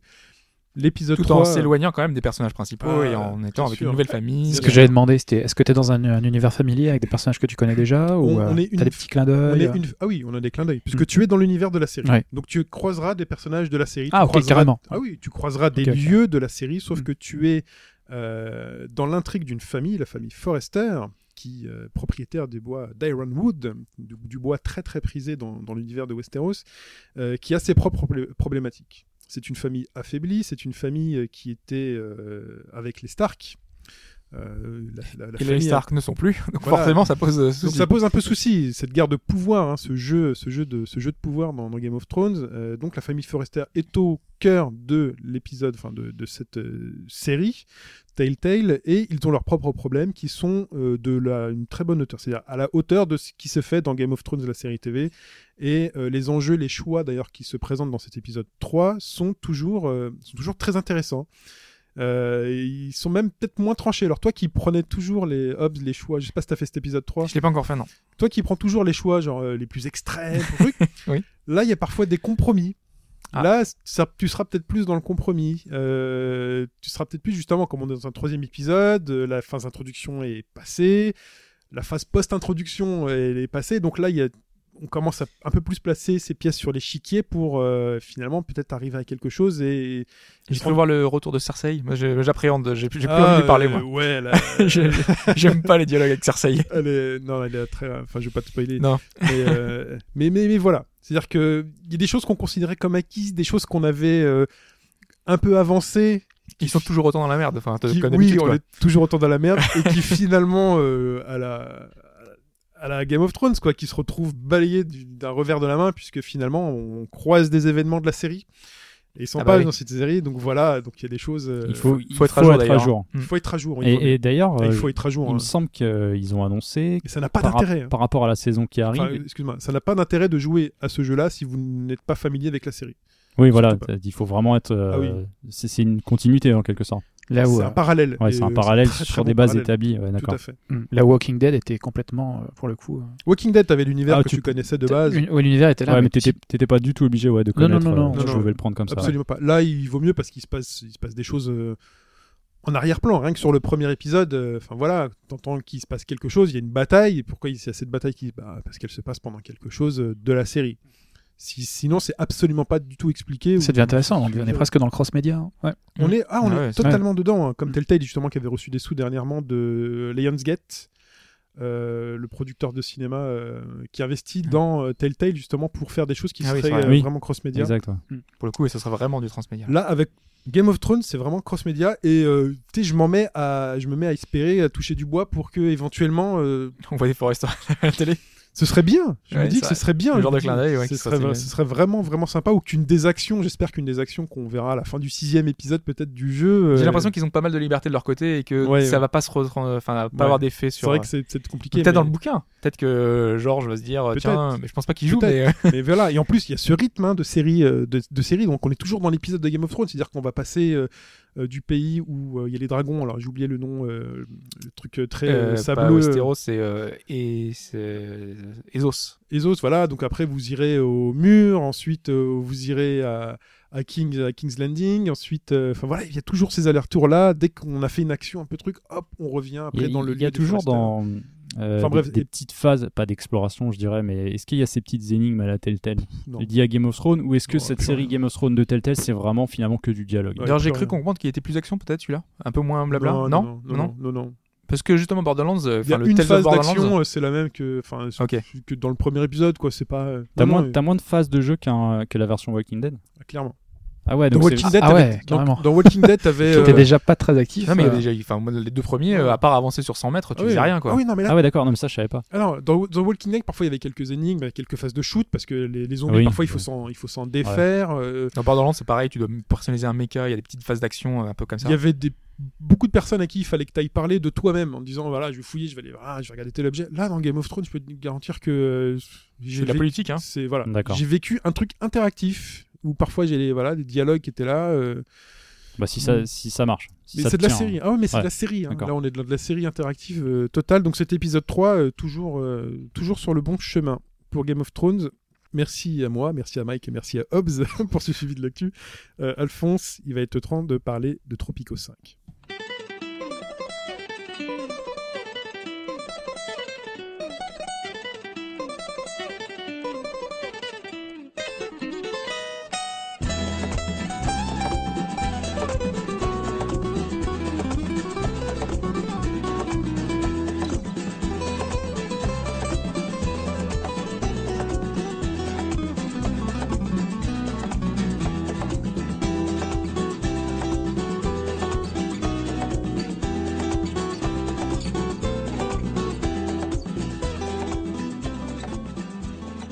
Tropico 5, c'est la dernière fois que je le fais en anglais. Salut. Alphonse, Bienvenido a Tropico, compañeros. Ça- ça. alors je ne parle pas espagnol, mais le mec qui fait le doublage de Penultimo, non plus. qui est ton net de camp, bah, il, il va parler. Alors Penultimo, je vous le présente, c'est, euh, c'est, c'est va être votre lettre de camp. C'est la personne qui va vous aider, qui va vous introduire aux missions dans le jeu. Et il est déjà lui très drôle parce qu'il a effectivement un accent espagnol, mais il reprend tous les euh, comment dire, euh, c'est la caricature de l'accent espagnol un petit peu dégueulasse. Donc tu sais avec le léger alphafotement et tous les trucs comme ça. Et c'est vraiment c'est l'une des marques de fabrique euh, de ce jeu. Euh, Tropico 5, donc sorti il y a un peu moins d'un an, c'est le cinquième opus d'une saga qui a été lancée en 2001 déjà. Un Euh, épisode tous les 3 ans aussi, euh, mais que- les ça- tables de multiplication sont bonnes. Oui, tout à fait. Alors le jeu lui-même, il a été euh, donc il est sorti l'an dernier, il a été complété par des DLC qui sortent au rythme de 1 par mois, qui sont pas très chers, dans lequel vous allez avoir un bâtiment exclusif et une mission en gros. Parce qu'on parle d'un jeu de gestion, de, de, de ville, de. euh, alors le principe, il est, il est assez original. C'est un simulateur de dictateur dans une république bananière des Caraïbes en pleine guerre froide. Voilà. Ça se présente de façon très concrète. Ça, ça ressemble à un city builder. On est quelque part dans le gameplay entre entre SimCity, City XL, etc. Il y a, il y a vraiment un aspect de développement urbain. Et euh, moi, ça me rappelle aussi beaucoup les Kaisar ou les Zeus notamment. qui était très bien. qui était, qui était pas mal dans le sens où euh, chaque mission va t'amener sur une carte vierge euh, dont il faudra que tu la, la développes, la fasses prospérer en une ville euh, relativement puissante qui va donc toujours s'inscrire dans la République de Tropico, enfin qui n'a de République que le nom d'ailleurs. hein. Euh, donc voilà, voilà pour le voilà c'est pour, pour, le, marketing. hein. Quand ça s'appelle République, c'est pour le marketing. Ah bah là, C'est pour pouvoir avoir un siège à l'ONU, sinon, euh, sinon ça sert à rien. tu, tu peux, enfin, euh, c'est- non, c'est dans le 4 où tu peux exiger d'avoir un siège à l'ONU. Ah. tu crois pas, tu crois pas si bien dire. Euh, donc, je vous le disais, le jeu est sorti l'an dernier. Il y a déjà une- un petit lot de DLC. Il y a aussi une grosse expansion Waterborne que je n'ai pas encore fait. J'ai fait l'un des DLC qui s'appelait Generalissimo. Bon, en gros, euh, un DLC c'est 2-3 euros. Il y en a un par mois et c'est une mission euh, qui va vous tenir en haleine 3-4 heures. C'est pas du vol, mais euh, bon, Mais c'est- pas loin. c'est- c'est peut-être pas- ouais, mais pas loin, mais pas loin. Pour revenir un petit peu, pour vous cadrer un petit peu Tropico, le tout premier était euh, développé euh, par Pop Top Software, qui a été repris par Take-Two en 2006, et il a été publié par Gathering of Developers, qui avait été lui aussi repris par Take-Two un petit peu plus tard. Le deuxième était développé par Frog City Software, qui appartenait idem à Take-Two, et le 3, 4 et 5 ont été développés par un studio bulgare qui s'appelle Emimon Games et édité par les Allemands de Calypso Media. C'est pour ça que tu le précises, c'est que derrière, c'est peut-être pas les mêmes développeurs et donc c'est pour ça que c'est différent. Oui, exactement. Euh, tu sens la. hein. Alors, oui, c'est une licence qui est, qui est passée de main en main, qui est plus aujourd'hui dans le giron de, de, de Tech2. Euh, le premier était assez original. C'était effectivement cette, euh, cette, ce simulateur de, de dictateur dans une république bananière. Le deuxième était un petit peu particulier, mettait l'accent sur les pirates. Euh, là, il s'agissait plutôt de Ah ouais. gérer une, une île, une île pirate, etc., d'aller faire des raids, de capturer des otages, et ainsi de suite. Euh, 3, 4, 5, euh, pour le dire de façon assez polie, c'est le même jeu. en gros, le, le- c'est euh, c'est le même jeu avec un moteur graphique légèrement amélioré, mais sur le fond, on est vraiment resté sur les mêmes, euh, sur les mêmes fondamentaux. Alors, Tropico, au cœur du jeu, va te placer à la tête d'une dynastie, le 5, à la tête d'une dynastie depuis l'ère coloniale jusqu'au temps moderne, avec même, parce que le jeu est complètement fou, euh, un retour dans le passé grâce à l'aide d'un fabuleux euh, scientifique, un spécialiste de la, de, de, de, de- la physique, un certain Albert Schweigstein. Feinstein. Ouais, un mec avec des cheveux qui partent dans tous les sens, un accent allemand pas possible. Feinstein. Ouais, oui. Einstein. Oh là là. Non, non, tu- quand je te disais que ça allait, ça allait voler très haut. euh, Voilà. Alors, dans Tropico, euh, tu vas débuter par la création de ton avatar, qui est déjà un petit moment, tu, commences, à comprendre euh, à quel type de jeu tu es en train de jouer. Il va falloir déterminer son look et son profil. Euh, à quelle faction il appartient. Dans le 4, c'est encore plus développé. Je vais y revenir. C'est l'un de mes griefs, c'est que le 4 était peut-être plus développé que le 5 sur certains aspects. Et donc, au début du 5, il va falloir que tu définisses le profil de ton mec qui va donner un bonus général à la ville. Est-ce que c'est un écologiste, un industriel, un communiste? Est-ce que c'est un nationaliste? Est-ce que c'est un militariste, etc. Tu peux faire, enfin, tu peux jouer tout ça. Donc. Tu peux jouer tout ça, exactement. Ce n'est que l'un des aspects, parce qu'en gros, les, les factions que je vous ai présentées, ça va, ça va pouvoir, euh, ça va carrément, ça peut même devenir votre style de gouvernement, si vous voulez. Vous pouvez être une dictature absolument sanguinaire, vous pouvez être un paradis capitaliste avec des, des salaires euh, à vraiment, euh, Mais, mais vraiment comment, ça, comment ça a un effet sur le, le gameplay du jeu? Parce que finalement, dans un SimCity, par exemple, tu instaures des impôts, tu peux être super sévère. Finalement, c'est des, c'est des implications euh, directes sur, sur le jeu. Mais ton peuple n'a pas le choix, sinon tu le tues. ouais. Tu peux pas faire ça dans SimCity? Est-ce que tu peux vraiment faire ça, par exemple? Est-ce que tu peux être sévère et faire euh, tuer des gens ou des- Évidemment. des exécutions? Après, c'est être cohérent. Enfin, si tu veux être un, évidemment. Évidemment É- mais évidemment, enfin, tu peux être, enfin, c'est ça, c'est là où le jeu il est d'un cynisme, euh, il est d'un cynisme fou, c'est que tu peux être, tu peux vraiment être la République dominicaine si tu veux ce que c'est aujourd'hui, c'est-à-dire une destination plutôt luxueuse sur le versant touriste, et de l'autre côté, un paradis capitaliste avec des mecs qui travaillent dans des plantations de bananes ou d'ananas, qui sont payés, euh, qui sont payés trois fois rien et qui vivent. tu- T'es même pas obligé de construire des maisons pour les gens dans ce jeu. Donc, c'est génial, ils peuvent vivre dans des cahutes. ouais. Bon, en plus ça peut être intéressant. Bon, bref. selon la façon dont tu vas jouer, il peut être intéressant de laisser les gens vivre dans des, euh, vivre dans des cahutes. Donc tu peux avoir une, une, une, une ville un petit peu euh, à double, euh, Bipolaire. un côté ouais bipolaire Carrément. avec un côté. Tu, tu peux, tu peux. super luxueux et tout, euh, ouais. faut se- faut- donc le jeu, on est, on est quand même, on est, normalement on est dans les Caraïbes. Euh, la référence la plus nette, c'est assez largement Cuba, d'une manière générale. Après, euh, le jeu, là où tu vois que les mecs ont fait le travail, c'est que dans les, dans les temps de chargement, tu as des citations, tu as des anecdotes sur les plus grands dictateurs.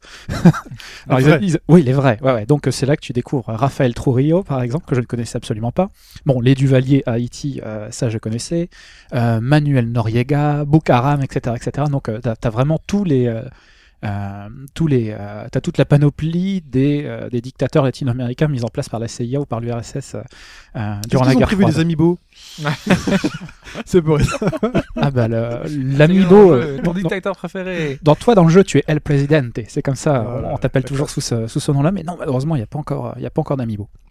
Au début donc je, je vous le dis, vous allez choisir le profil de votre personnage qui va vous donner un bonus, un bonus à votre ville. Vous allez choisir ses origines, est-ce qu'il est africain, est-ce qu'il est européen, est-ce que c'est un métis? Et euh, vous allez aussi pouvoir euh, euh, déterminer son style général. hein. Donc, euh, vous pouvez lui faire avoir un costume steampunk absolument délirant. Euh, vous pouvez euh, le grimer en espèce de général avec des médailles euh, qui pèsent qui pèsent 10 kilos. Un peu comme sur la boîte, hein, j'ai vu. un peu comme sur la boîte, ouais. Donc euh, avec et puis après vous avez aussi tout ce qui est euh, le signe distinctif. Donc vous avez le, le nez de clown, l'énorme cigare cubain, euh, les euh, les lunettes à la Kadhafi. Euh, pff, bon bref, vous pouvez vraiment incarner le dictateur qui vous fait le plus plaisir. Voilà. Et notre, notre avatar va être mis en scène Notre d'une dictateur d'une certaine façon ou, euh, ou c'est juste pour le, le style en fait euh, Hum, C'est plutôt pour le style dans celui-ci. Dans le Parce qu'il n'y a 4, pas de euh, vidéo, je sais pas de propagande qui pourrait être non, faite, non, euh, non, non, non. Euh, Dans le 4, tu pouvais l'envoyer visiter des usines, par exemple, et ça donnait un petit bonus, etc. Ah Ouais. Après, Avec son nez clown, tu sais. Mais carrément, bon, c'est là où je veux- Bon, on va y venir, c'est l'un des gros points forts du jeu, c'est qu'il est dans un univers. Déjà, la proposition originale, incarner un dictateur dans une république bananière en pleine guerre froide, c'est génial. Mais après, derrière, t'as as tout ce qui va avec. T'as un humour dedans qui est, euh, qui est vraiment énorme et, euh, et les références sont vraiment, sont vraiment nombreuses. Euh, dans ce jeu, euh, la, création de l'avatar est la première étape. Après, vous pouvez vous rediriger. Vous avez le didacticiel qui est très bien fait. Si vous connaissez pas trop Pico, vous pouvez y aller. On est sur un jeu de gestion, donc c'est plutôt un jeu qui s'adresse à des spécialistes, mais vous pouvez y aller, vous pouvez y aller tranquillou. Celui-ci, il est pas, au moins jusqu'au niveau de difficulté moyen, il n'est pas très difficile. Donc vous avez le didacticiel, le mode campagne, la bac à sable, vous avez des missions en DLC. Vous avez aussi un mode multijoueur euh, sur lequel je reviendrai un petit peu plus tard, qui est, pas mal, qui est, euh, qui est une bonne addition, qui est pas euh, qui, est, pas indispensable. En plus, les jeux de gestion, c'est plutôt des jeux assez solo, mais celui-ci, vous pouvez essayer d'y jouer en coopératif ou en, mode, compétitif. Il y a aussi une, nouveauté qui est intéressante, c'est l'introduction de cinq niveaux de difficulté, au niveau de l'économie, au niveau du politique. Alors au niveau de l'économie, ça va directement déterminer par exemple le prix de vos importations ou de vos exportations. Euh, ça va déterminer le montant des droits de douane, ça va déterminer le montant de l'argent que vous pouvez détourner pour alimenter votre compte en Suisse. Mais oui, c'est le premier jeu que je connais où tu peux alimenter un compte en Suisse qui te permet en fait après de débloquer des, enfin, des, des bonus supplémentaires pour ton dictateur. Par exemple, au début, euh, quand tu commences tout juste le jeu, si tu prends le trait financier, tu auras peut-être des gains, tu auras des relations plus faciles avec les États-Unis, etc. Si tu mets beaucoup d'argent en Suisse, tu vas pouvoir t'acheter une étoile supplémentaire et avec l'étoile supplémentaire, l'aide de l'État- des États-Unis passera de plus 10 à plus 20% par exemple, et ainsi de suite. Donc tu as une incitation à gruger et ça te rend aussi le jeu plus difficile parce que l'argent qui va en Suisse, c'est l'argent dont tu ne peux pas te servir dans la ville en fait. Euh, donc il y a toujours ce petit compromis euh, qui, est, assez intéressant. Euh, pour la campagne, c'est une succession de missions dans une campagne plus globale où il faut se méfier de tout le monde. Il va d'abord falloir se méfier de la couronne, bon c'est le, le Royaume-Uni, on est à l'ère coloniale. Il va falloir se méfier de l'URSS et des États-Unis durant la guerre froide. Il va falloir se méfier de ton propre peuple qui peut te Mmh. renverser et foutre le feu au palais présidentiel. et euh, petite nouveauté aussi. C'est quoi C'est des barres de satisfaction ou c'est euh, Ouais, c'est moins direct que ça hein c'est plus compliqué. d'armement. C'est-à-dire qu'ils peuvent ne pas être contents, il faut juste qu'ils aient pas d'armes. Ouais.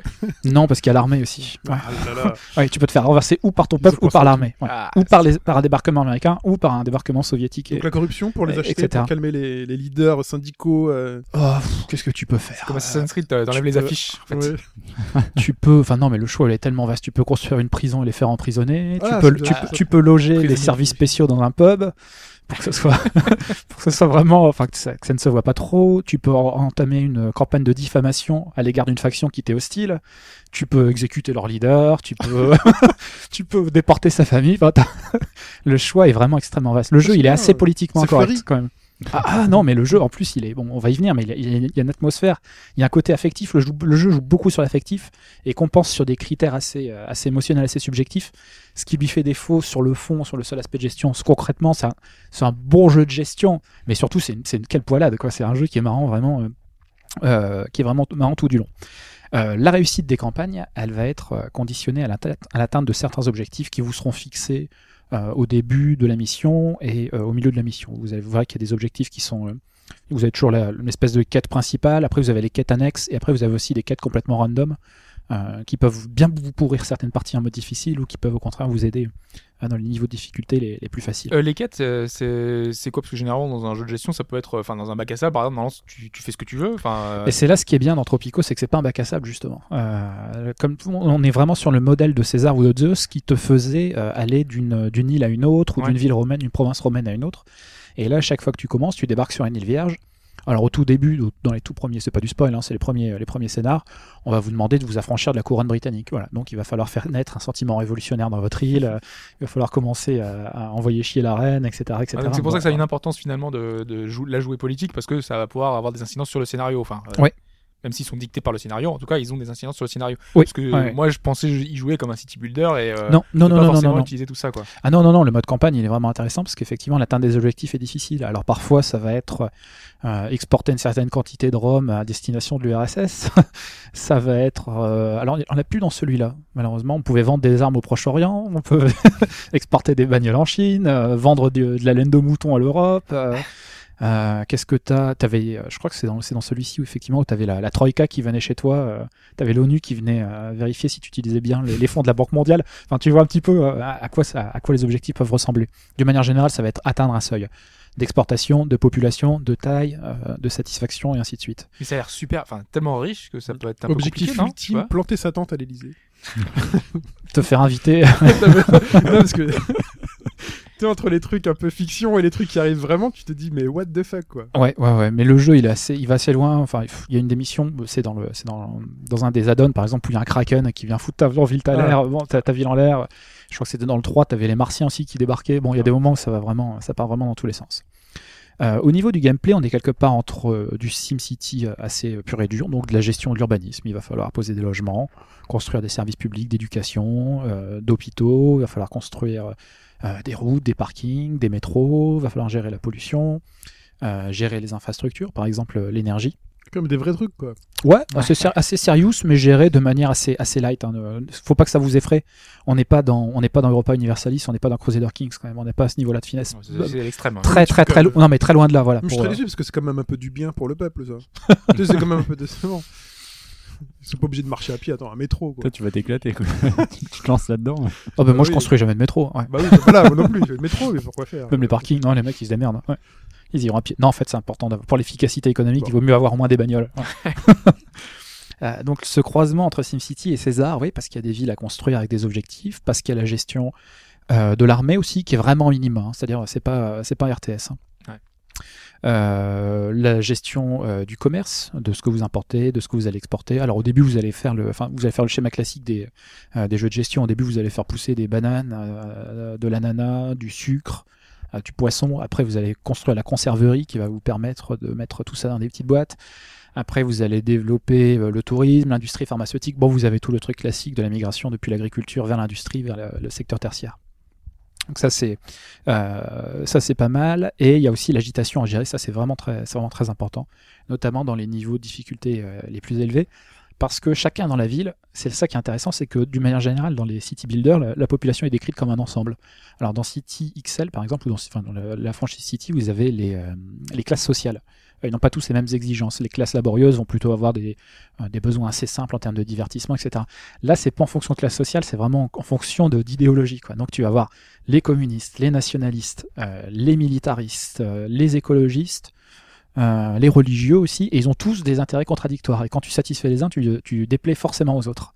Et euh, toute la question, c'est de savoir euh, qui, enfin, quelle est la faction dominante dans ta population. Donc, il va falloir essayer de la faire croître. Et il va vraiment il falloir, euh, comment dire, euh, mettre à l'index la faction qui risque de te pourrir pour une raison ou pour une autre. Euh, après, tu as des antagonismes qui sont relativement, euh, relativement évidents. Si tu es en train de devenir un paradis pour touristes débauchés, ça va pas plaire à l'église. Ouais. Euh, non, non, mais Il y a y quand même une certaine cohérence. ouais, Voilà. Si les gens dorment dans des cahutes et sont payés au lance-pierre, les communistes vont pas être contents. À l'inverse, si tu fais le plan, si tu offres la sécu et le logement gratos, les capitalistes vont faire la gueule, et ainsi de suite. Donc, faut vraiment bien, bien vérifier ça parce qu'effectivement, la population peut te renverser. Euh, alors après, quand il y a une grève, tu peux toujours envoyer l'armée. Ah, quand même. Ah, tabasser quelques grévistes. Oui. tu, tu peux les taper, tu peux soudoyer leur leader, tu peux, ouais, tu peux le- lancer une campagne pour le décrédibiliser, euh, euh, et ainsi de suite. Alors les objectifs, euh, donc on a des objectifs cœur, effectivement, qui Ce serait pas le qui- meilleur jeu de gestion politique euh, du monde. Si, si, très probablement. Ouais. plus proche de la réalité. euh. Ouais, ouais, bah, je vais vous décrire un petit peu tout ce que vous pouvez faire. Il y avait certains jeux quand même, il y avait comme euh, République, je crois, qui Ouais. avait un peu ce système-là. Ouais, ouais, ouais, je me souviens. C'est la seule, c'est le seul qui m'est venu à Mm. l'esprit quand j'ai pensé euh, à une simulation de simulation politique assez euh, assez poussée. Donc vous avez vos objectifs cœur, ouais, vous avez des objectifs aléatoires euh, relativement secondaires qui vont permettre d'avoir des bonus. Euh, alors voilà, ça c'est le cadre est posé pour ceux qui ne connaissaient pas le jeu. Euh, maintenant, si vous le connaissiez, si vous connaissiez un petit peu la franchise, qu'est-ce que va vous apporter euh, celui-ci par rapport au dernier? Alors on a quand même toujours l'impression que le 5 c'est le 4 un peu mieux et que le 4 était le 3 un peu mieux. C'est le 3 qui a vraiment posé les bases de ce qui est Tropico C'est aujourd'hui. ça parce qu'aujourd'hui, là, par exemple, euh, je vois, moi j'avais failli prendre le 4 qui était en bundle, là c'est sur euh, Bundle Star, je crois. Euh, Il y a pas mal de jeux super intéressants. hein. Si vous ne l'avez pas, il y a System Shock 2, il y a pas mal de titres vraiment intéressants. Et je me disais, est-ce que je prends le 4 Ou Alors qu'est-ce qu'apporte le 5 justement? Est-ce que c'est Ah, le- vraiment, ça vaut le coup? le 4 étant moderne notamment, l'extension qui, amène énormément de choses, ouais, ça t'amène du contenu en plus. Il y a un truc qui est tout con que j'adorais dans le 4, c'était au moment des élections. Tu peux faire tenir des élections si tu le souhaites. Toi, tu peux les pipoter, tu peux bourrer les urnes, euh, tu peux augmenter les salaires juste avant les élections, tu peux filer la bouffe gratos, tu peux décréter une baisse d'impôts. Bon, tout ça, ça va avoir un impact sur ta popularité. Euh, tu pouvais écrire le discours présidentiel. Et c'était vraiment tordant, quoi. Et ça se structurait toujours de la même manière. Donc, le constat général, nous avons fait des efforts. Après, la faction que tu veux remercier, je tenais à remercier les religieux. la foi nous aidera à atteindre notre idéal, etc. Et après, tu pouvais euh, mettre le blâme sur quelqu'un s'il y a un, objectif qui n'avait pas été atteint. Et après, tu faisais ta promesse euh, je promets un toit à tous les tropiques, il y a un point dans 5 ans, etc. Donc, ça, c'était vraiment bidodant. Ça, ça a disparu. Et temps moderne a amené plein de petites choses. Euh, Enfin, le 4 étant moderne, a amené plein de petites choses qui sont un petit peu passées à la trappe et dont je crains qu'on ne les revoie qu'en DLC. DLC, ouais, dans Ouais. celui-là, dans le 5, mais en plus tard. Ouais, ouais. Alors après, il y a quand même, il y a quand même du neuf. Euh, le premier point, tu as un arbre de technologie euh, avec des points de science qui sont générés par des bâtiments qui vont générer de la recherche. Euh, la civilisation. relativement à la civilisation. ouais. C'est les universités et les bibliothèques notamment qui vont t'aider à avancer là-dedans. Les laboratoires de recherche aussi un petit peu plus tard.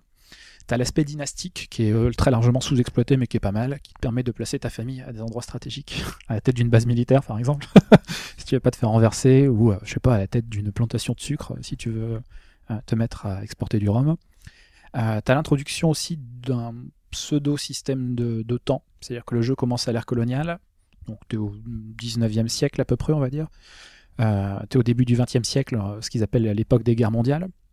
Après, tu as la guerre froide et tu as les temps modernes. Et euh, selon ces époques-là, tu vas avoir affaire à, tel ou tel type de pays. Quand tu es à l'ère coloniale, c'est exclusivement l'Empire britannique.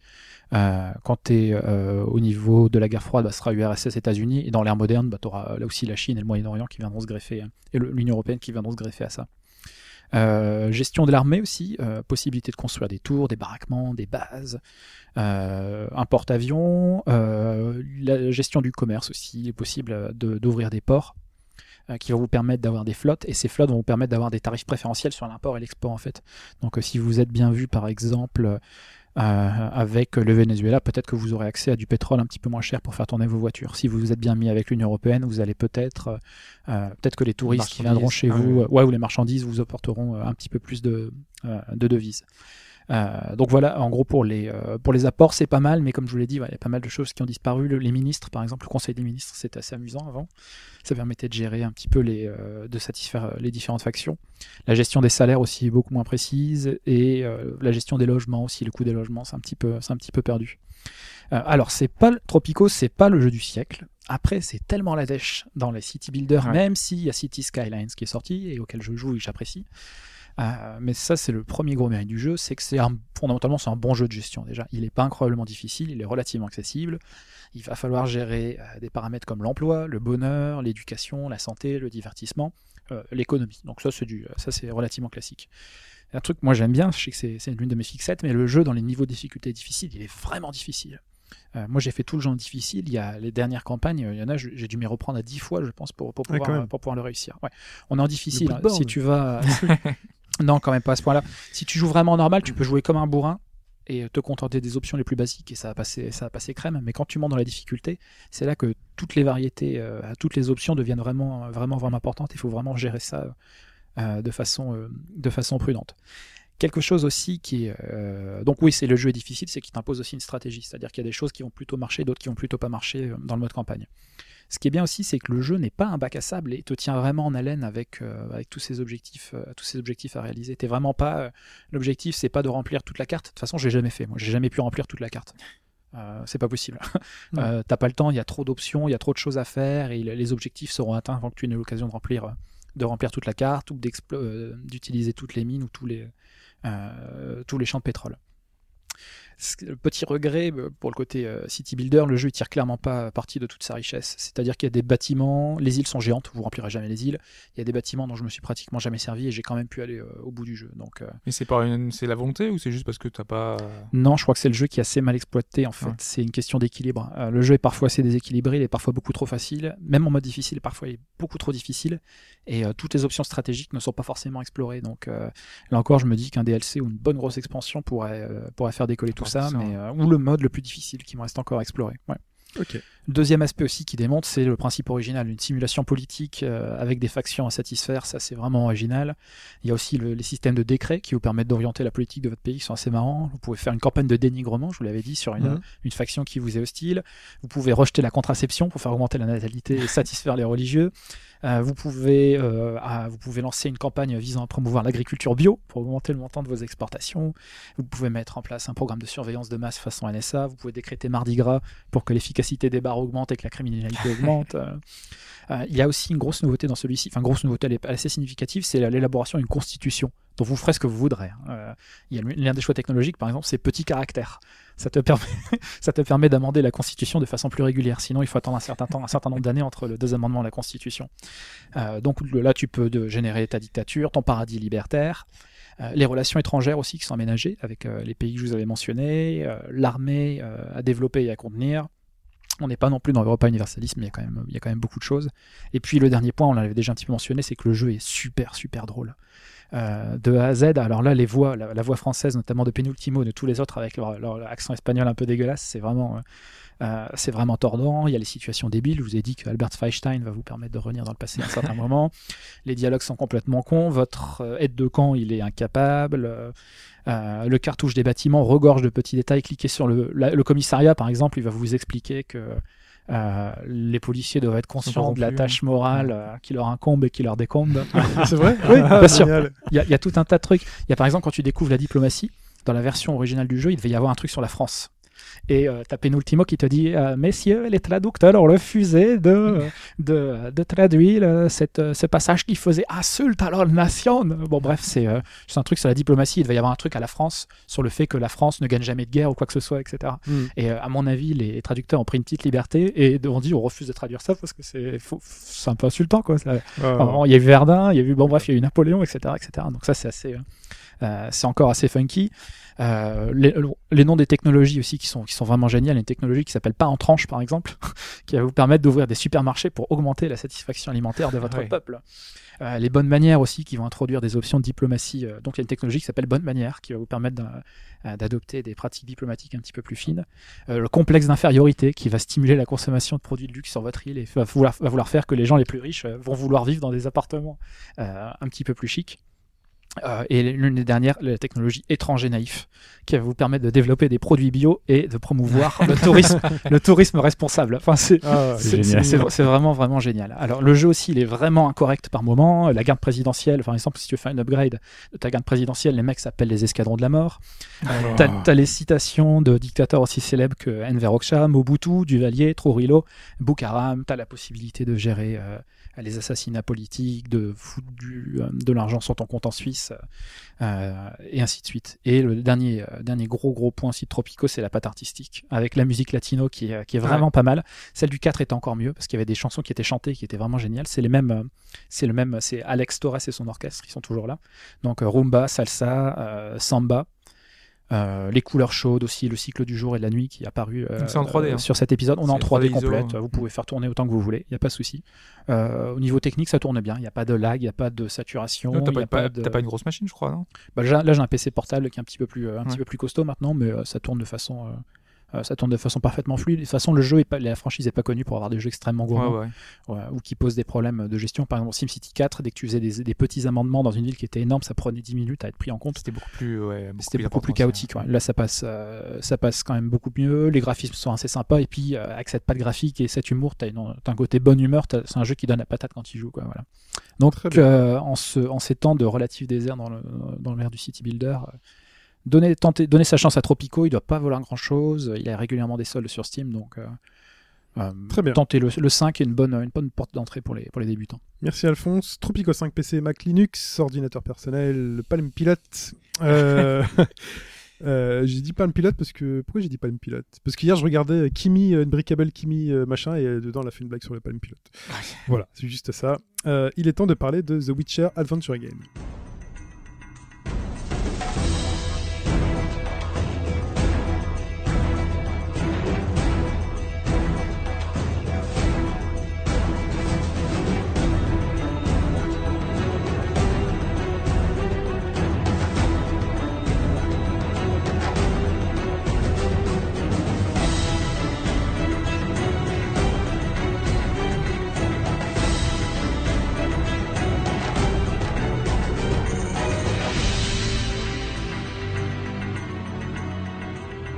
The Witcher, mot magique ce podcast. Ça, ça Ouais. réveille des choses. On y a joué.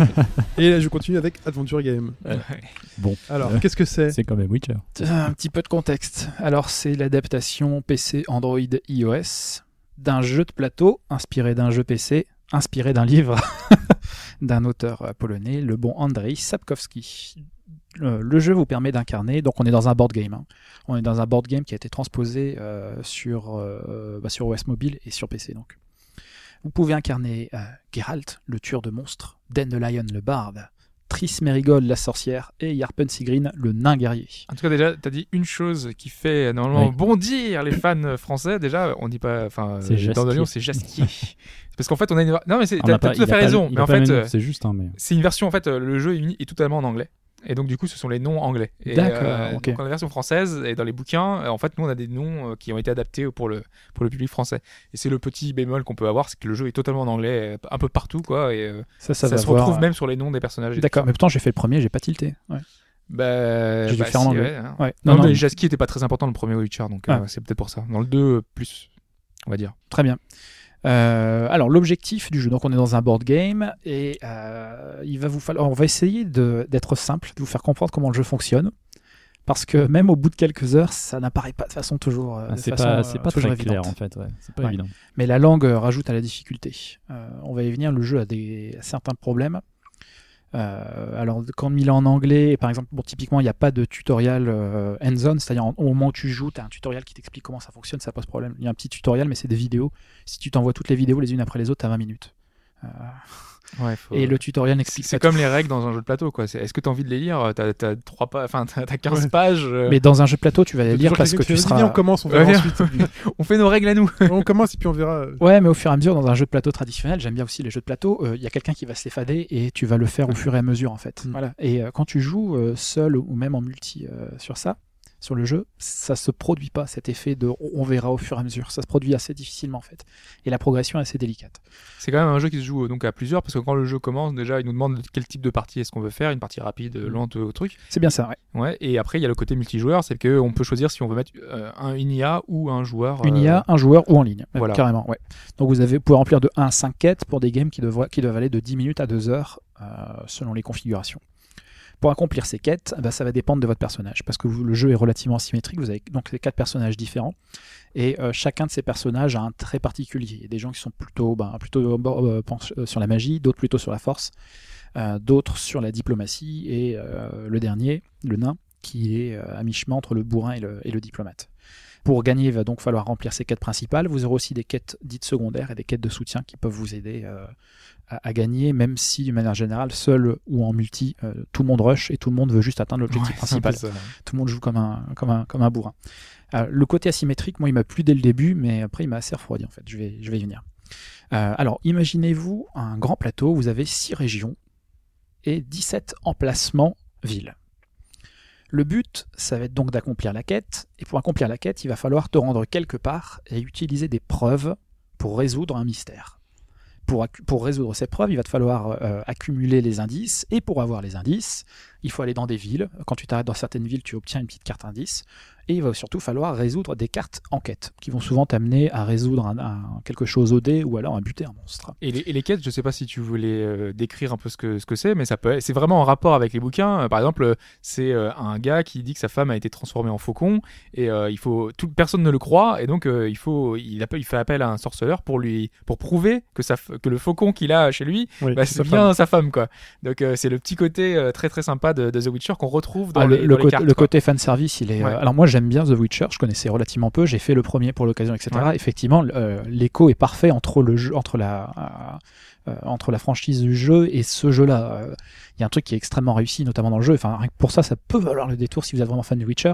C'est l'ambiance graphique et les musiques et les bruits Ah ouais. et les cartes et les lancers de dés. Tout ça, c'est parfaitement simulé et euh, Lancer de dés, c'est les mêmes dés que dans le de- dans le jeu, enfin dans le Ouais. ouais, dans le jeu, dans- la série. Enfin c'est tout collé. C'est du les lourd. noms hein. des Ouais. villes, enfin tu commences à Carmoren, euh, tu Ouais. vas à Novigrad, tu as vraiment tous les endroits euh, du, du jeu quoi. Ouais, ça rend ça rend vraiment vraiment super bien. C'est un bel hommage un bel hommage au jeu de ce côté-là parce que le- tout ce qui est tout ce qui est très artistique est vraiment pas est vraiment pas à remettre en cause. C'est plus au niveau du gameplay et au niveau de la façon dont c'est amené euh, qu'il y aura des qu'il y aura des choses à redire. Euh, les cartes aussi jouent un rôle important dans le jeu. Elles vont te piéger, elles vont piéger les autres, et à la fin du tour, la piste de guerre, ce qui s'appelle le War Track, va avancer et va générer des monstres qui vont t'empêcher de progresser. Euh, voilà. Euh, concrètement, au moment où tu joues, tu as deux actions. Tu peux te déplacer, tu peux te déplacer très vite, mais ça va générer des points de fatigue. Enfin, ce qui pourrait, on pourrait considérer comme des, des points de fatigue. Il y a la carte développement aussi, qui est propre à chaque personnage, qui va lui permettre de faire de la potion, de s'entraîner, etc. Tu peux investiguer, tu peux te soigner. Voilà. Les combats, ça se résume à des, euh, des lancers de dés. Le- les résultats sont manipulables avec les bonus que, que tu as pu générer, les bonus dont je parlais, avec des objectifs d'attaque et de défense à atteindre pour te défaire euh, du monstre. Voilà. L'essentiel du jeu, en fait, ça va considérer, ça va, ça va tenir à bien gérer euh, les actions selon tes objectifs. Est-ce que ça vaut le coup d'aller là-bas sachant qu'il y a un monstre? Est-ce qu'il vaudrait pas mieux tenter de tirer une carte maintenant? Même si euh, dans les cartes, dans tous les, quelles que soient les cartes que tu tires, il y a toujours des cartes pourries qui peuvent te, te revenir comme un boomerang. Elles, Sachant- peuvent, elles peuvent aussi pourrir les autres. euh, Sachant quand même que, enfin, il y, y a un objectif principal et Ouais. il y a aussi des objectifs secondaires. Secondaires, Donc, ouais, du coup, tu te dis, euh, est-ce que je vais faire le truc optionnel avant parce que c'est trop rentre dans une autre ville, donc euh, passer par un Mhm. chemin détourné. Mais à ce moment-là, ça te prend plus de temps, donc l'autre, parce qu'il y a des, des points de victoire à obtenir. Donc euh, le premier qui a le plus de points de victoire, euh, enfin, va gagner la partie, tout simplement. Enfin, c'est un truc classique. Et donc du coup, bah, ça rapporte moins de points, donc du coup, vaut peut-être mieux faire la quête principale et c'est ce que je pense que tout le monde fait. Du coup, Il y a ça aussi, malheureusement, c'est intéressant sur le fond d'avoir cet arbitrage entre. euh, Est-ce que, est-ce- enfin, c'est intéressant de se dire, euh, le but c'est d'être le premier, mais euh, te proposer l'option, parfois ça vaut pas le coup d'être le premier, ça vaut Mm. peut-être le coup de, de- d'aller là-bas à droite pour dégager un truc qui va t'aider plus tard. Mais ça, tu le vois trop rarement. Tu le vois trop rarement. Et l'intelligence artificielle, comme toi, comme les rares mecs avec lesquels j'ai pu jouer, on, on rush tous comme des gorées sur la, la ville où on doit aller, en espérant au passage espérer, espérer euh, attraper Ah des, ouais, des des- points d'indice. Euh, donc sur le papier, tu as cette complexité qui est vachement intéressante, tu as ce gameplay asymétrique, mais dans la réalité, euh, il est très difficile d'appréhender le gameplay des quatre personnages. Si tu veux jouer au jeu, il faut comprendre tu joues pas seul, et donc il y a quatre personnages. Euh, quand tu joues en ligne, en général, ouais, tu vas essayer d'être à quatre. Quand tu joues seul, tu vas jouer contre trois intelligences artificielles.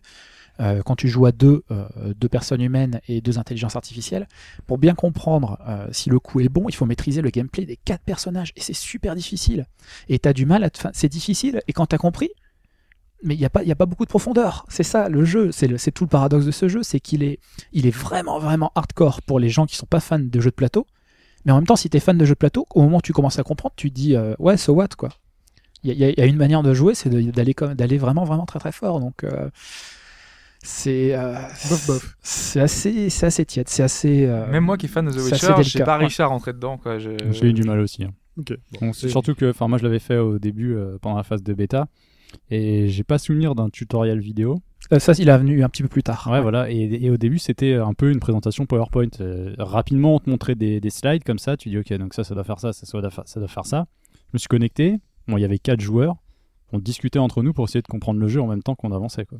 Et un type disait, bon, alors attends, je vais cliquer là, mais je suis pas sûr du résultat. Je bah vas-y, de toute façon, on en est tous au même point. Quoi. donc bon, c'était la bêta. Bon, après, visiblement, ils ont mis un tutoriel vidéo, mais c'est pas non plus la meilleure chose à faire. Non, non, c'est pas, c'est pas. Façon, pas les même- mains dans le C'est cambouis. super dirigiste quand même parce que t'as juste un, un plateau et tu peux cliquer euh, Ouais, ouais. quasiment sur rien. Enfin, tu fais fin de ton tour ou Hmm. je clique sur l'action en cours euh, et t'as pas grand chose de plus à faire quoi. Après, après, il y a peut-être ce côté, euh, moi, ce que je suis moins fan aussi, c'est un jeu de plateau sur PC. Je trouve ça moins fun que d'être ensemble autour Bah, de le la côté version hot seat, boîte. ça a toujours Très- marché, très clairement, mais ouais. c'est moins. Ouais, c'est avec une vraie version boîte, ça Donc mieux. ça quoi. aide pas non plus. Quoi. Moi, ça pourrait m'intéresser, mais là, ça m'a pas plu. Ouais, effectivement, il y, a, il y a quelque chose qui se produit pas. Il y a le côté, le jeu est compliqué, mais t'inquiète, on va se mettre à 4, on, on picole un bon coup, on va regarder. et la première, elle sera dure, la deuxième sera marrante, et la troisième, on va s'éclater, mais j'ai jamais eu cette sensation de progression dans le jeu. Un problème aussi, c'est que j'ai gagné dès ma première partie. Je sais pas comment j'ai fait, mais j'ai gagné. et à chaque fois que j'ai joué en solo, j'ai toujours gagné. Ah. et ça, Ah, ça me pose C'est un problème. peu dommage. Ouais. En multi, euh, il y a aussi un autre aspect, c'est-à-dire que le, le gameplay est relativement moi quand même, hein, parce symétrique. que moi, ma première Toi, partie, t'as j'ai perdu. perdu. hein.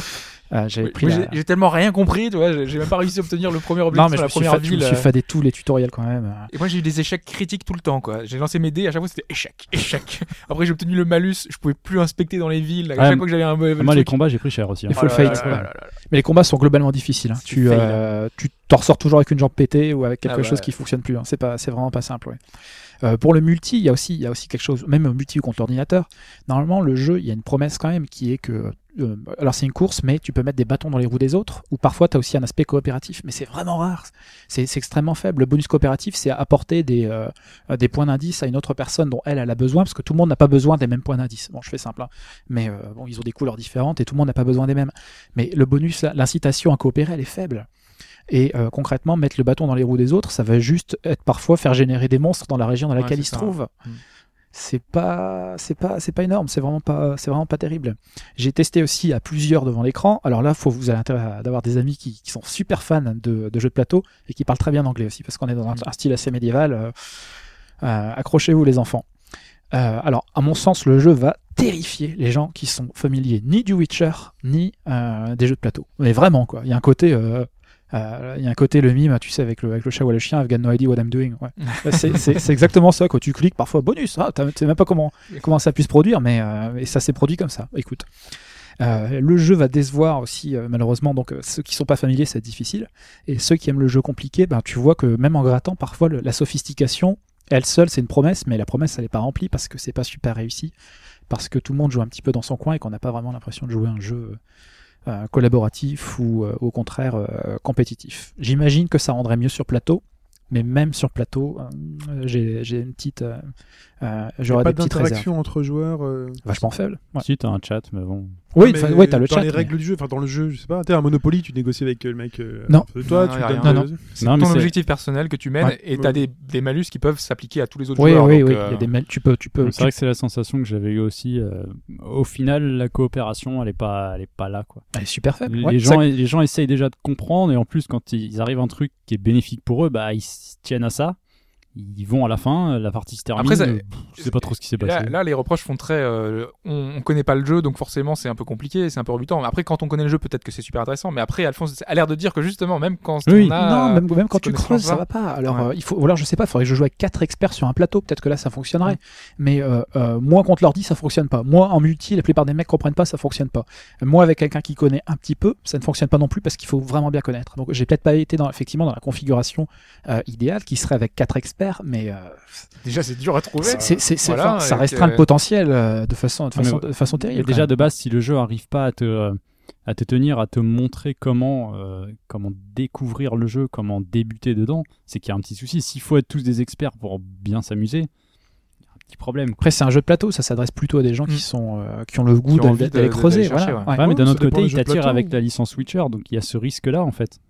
Il y a ce risque et cette promesse ça, qui est parce que moi, pas tenue. moi j'y étais allé en, en me disant euh, The Witcher 3 arrive dans, dans plus de deux mois donc euh, qu'est-ce que je peux prendre comme euh, comme petit fixe quoi, dose. que- Si Non, mais la veine comme ça, c'est The Witcher. ça, ça peut être intéressant d'avoir un peu de, de re- revenir dans l'univers et avoir des, un peu plus de détails et finalement voilà l'avantage c'est qu'il est à petit prix parce qu'il est pas très cher Ouais. Il a une dizaine d'euros, je pense. et il, doit, il doit- bon, il sera bientôt en solde, j'imagine. je pense que les jeux en licence en général arrivent à gros prix enfin ils te font payer plein pot là c'est là, c'est à petit prix c'est pareil sur euh, sur les versions mobiles elles sont pas très chères donc euh, pourquoi pas mais euh, Après, tu peux te dire aussi qu'un jeu de plateau, c'est beaucoup plus cher que ça.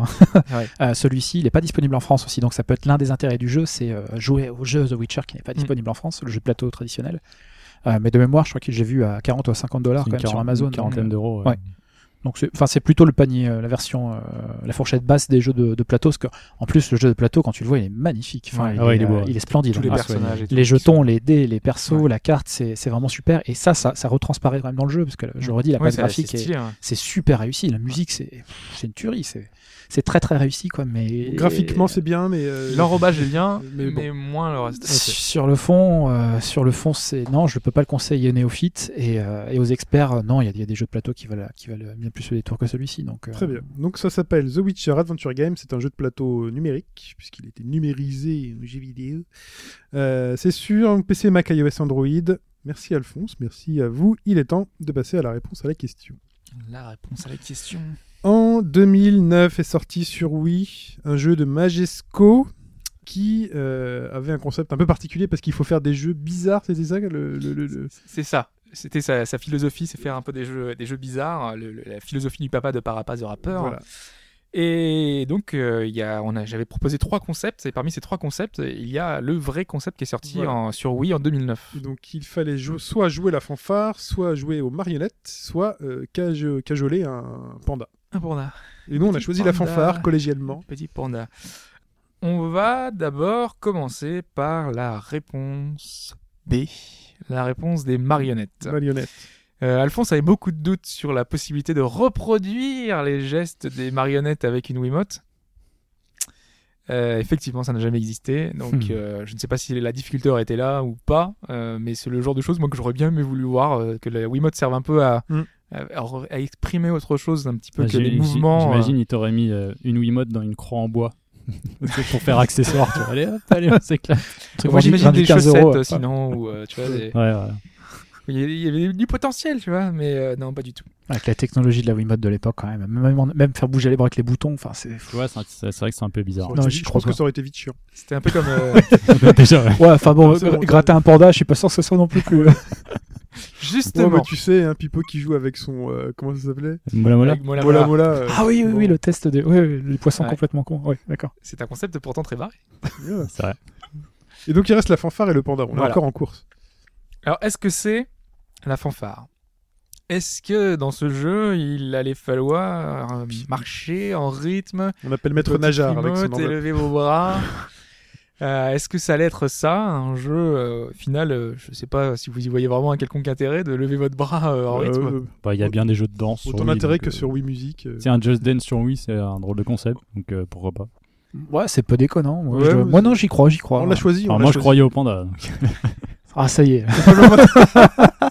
Ah là, oh là là. Dès qu'il change de, de crèverie, Bah le j'avais dit panda au début. T'as pas le droit, c'est fanfare. Mais c'est comme ça. tu as accepté la décision à Pan-. Panda, c'est Ouais. presque plus vendeur. C'est à côté mignon. Donc, euh, si tu veux vraiment le truc barré, non, pour la fanfare, personne Et n'en a rien à Et foutre. si c'est et si c'est un panda roux, c'est encore plus mignon. Non mais Panda c'est pas barré parce que Nintendogs et compagnie, ça s'est déjà vu, tu vois, c'est pas. Mais il faut gratouiller. Oui mais bon. faut aussi que ça se vende. Un petit peu. Sauf si tu me dis qu'il faut gérer euh, la partie reproduction où il faut récolter sa semence, ça, ça peut être. euh, C'est la misère, les pandas à grandir en plus. hein, ouais. Je crois qu'ils se reproduisent tous les 10 ans Ah ouais, et ça non, rate ouais. une fois sur. Ils deux. sont hyper Ouais. choyés. Ils Ouais. ont pas une libido euh, très très forte. Donc ce jeu, qui avait une durée de vie très très limitée, euh, la plupart des gens au bout d'une heure en avaient déjà marre. et, euh, et ce jeu-là s'appelle Major Minors Majestic March, puisqu'il s'agit effectivement d'un jeu de fanfare. Victory. Vous, Flawless. vous jouiez un victory. petit personnage, un petit animal qui se balade avec une baguette, qui fait des, qui des gestes que vous devez reproduire. Il se balade dans la ville, et au fur et à mesure dans la ville, il y a des autres animaux qui le suivent et qui par- participent à la fanfare. euh, Il faut juste faire ça avec son faut bâton juste majorette. bouger euh, voilà pendant une heure. Merde. Et en fait, c'est un jeu pour les plus, enfin pour les Ouais. plus jeunes, on va dire, qui, qui s'adressait à un public très jeune et qui euh, s'amusait un petit peu à reproduire des mouvements à l'écran qui étaient Ouais, assez c'est pour tous limités. les- C'est pour les tout petits. C'était pour les tout très très petits, bien voilà. pour les tout petits. Mais donc c'était un concept euh, Ouais. Mais voilà, c'est pas le genre de jeu qu'il faut que ce soit, qui doivent être testés dans la presse généraliste. euh, Ben oui. C'est intestable. Ou à, ou à savoir quoi en conséquence. Tu dis Et voilà, là- c'est pas c'est pas pour nous quoi. Même là, t'as pas envie que ton enfant devienne un débile en fait. Mais non, je veux pas.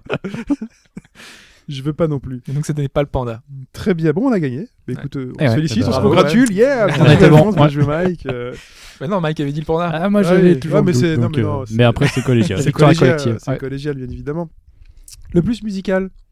Alors, on peut faire les deux plus musicaux. On va faire les deux plus musicaux. Donc parlons déjà du plus musical euh, de la semaine d'avant, euh, Total Annihilation, que tu te demandais si tu espérais qu'il y ait beaucoup de monde. des gens, oui. Euh, oui, il y a deux personnes qui ont trouvé Total Annihilation. On peut féliciter Mini Kenshin et Andro Druid. Bravo, bravo. Voilà, bravo. donc 5 points chacun. C'est les 5 premiers points Mm. De cette saison de Ah oui, c'est le, début, ça, ça, ça vous, voulez faire un, vous voulez faire un, un- un bonus ou pas? Bah oui. Allez, euh, pierre, feuille, ciseaux, toi tu seras Mini Kenshin, Mike, et euh, toi tu seras Andro Druid. 1, 2, 3. Ah bah voilà. Donc, t'étais qui toi? Andro Druid. voilà. Mais toi, tu c'est seras truc et toi, tu seras un truc. Bah, c'est Hobbs, Hobbs qui a gagné. qui gagne, et c'est plus de points pour Andro Druid. Cette semaine, enfin la semaine dernière, enfin la semaine avant, c'était ça.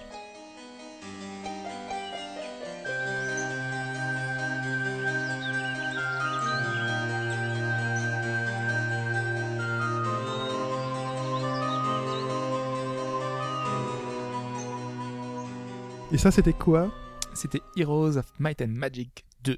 Alors, combien j'ai eu de réponses pour Heroes of Might and Magic 2 Allez 6. À mon avis, beaucoup moins. Ouais, personne, je pense. Au hasard 6. J'ai eu deux réponses, Ah. dont une fausse. Ah. Donc, il y a méga bonus. la Il y a méga bonus. Euh, Gonzo Sensei, dommage pour toi, tu as répondu Divinity Original Sin. Et félicitons Bal C'était beaucoup plus 42. ancien. Bal Bal 42, qui est donc seul à avoir répondu. Et donc, c'est plus 5 points. Donc, c'est 10 points, points. euh, pour cette séance. Félicitations pour Heroes of Might and Magic 2. Pas facile. Hein. Ah bah non, pas facile du tout. Ah, là, Mm. c'est euh, déjà Total Annihilation. Mais c'était hein une excell- enfin c'était deux excellentes BO, donc c'est pour ça qu'on les a choisis. Mais euh, mais c'est vrai que c'est c'est plutôt ancien et c'est pas des jeux qui ont été non plus très médiatisés, donc. euh, Mais quand même. Eh ben, c'est Mais le, quand mo- même. c'est le mode hardcore du Voilà. musical. C'est le jeu. Ça se mérite, ça se Ouais. mérite le- les, les perleurs de, faits par mois et il est temps de passer l'extrait sonore de cette semaine.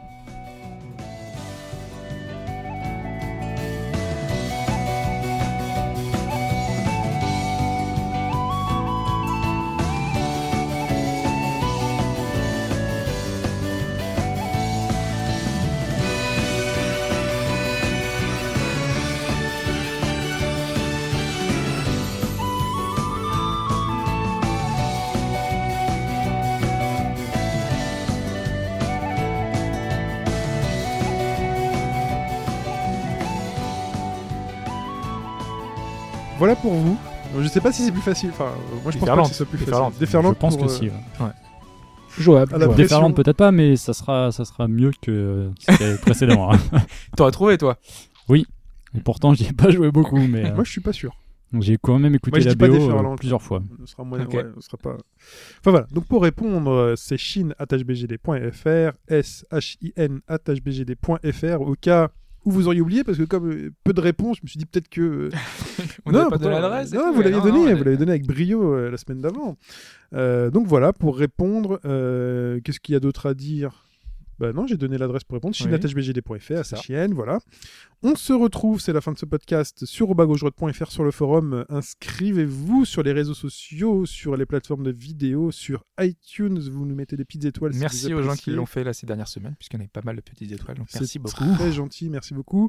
Euh, et bah voilà, sinon on continue à partager sur obagaugedroite.fr pour débriefer ce podcast. On se dit à la semaine prochaine. On attend vos avis, on attend euh, d'organiser des parties avec vous. euh, Hobbs cherche des partenaires avec Dark Souls 2 Ah bah pour, ouais, du coup là. euh, mais... pour le, le mode impossible là. là qui Mais je crois que je vais me calmer hein, parce que la Bloodborne, je Ah. commence à saturer euh, des jeux un peu très difficiles. Donc je pense que je vais passer sur Assassin's Creed. Oui. Moi je me fais une raison. Gameplay de euh, boutons. Je me fais une raison. Bloodborne. euh, Non, en plus j'ai Rogue qui est sur le feu, mais bon, je vais peut-être faire autre chose aussi. Surveillez le bon coin. C'est solliciter Chine de temps en temps. Non, ouais. Moi, je continue en tout cas. non je vais. euh, non, non, Un je- exemplaire pas cher. Il est là, il reste là et je, je vais m'y mettre. Je vais, je vais faire comme vous m'avez dit, je vais rusher Mais vers faudrait, la porte. non, mais faudrait qu'on fasse un HBG Play et je t'explique Ah oui, comment j'ai abordé le truc en fait. Sinon il y a de la coop. hein. Il y a de la coop. Ouais, mais tu vois, pour l'instant, moi j'ai envie d'y aller tout seul. Ouais. J'ai envie de me farcir tout ce qui arrive, apprendre à Parce bien. que HBGD Play, bien j'ose pas, je peux pas vous proposer un live sur là-dessus, ça va être ridicule. Il va tourner autour du boss pendant 20 minutes. ça va être ridicule. Je vais faire 40 fois les mêmes trucs, les 45 secondes de chargement, euh, ça va agacer tout le monde. Non, c'est insupportable. Mais euh, ouais, non, ouais, ça peut se faire. Ça peut se faire avec un pro à côté, un de vous, vous débrouillez. Un pro. euh, Sur le début, oui, je, je le connais bien maintenant le début. Mais... Ouais, voilà. Non, mais, hein. quelqu'un qui va me rassurer, quoi, que- qui fera en sorte qu'on soit moins ridicule. Toi, histoire qu'on provide quand même un, live euh, Bloodborne De euh, qualité. de qualité. c'est comme on se fout un peu la honte là. Parce que tous les mecs qui font du live sur Bloodborne, c'est des pros. Sinon, ça vaut pas la peine de, de- de le faire. Voilà. Donc, on se dit à la semaine prochaine. Semaine Très chères prochaine. auditrices et auditeurs, on vous souhaite une bonne semaine, une bonne fête de Pâques, puisque ce sera lundi de Pâques. Reposez-vous bien et à bientôt. Ciao. Salut à tous. Salut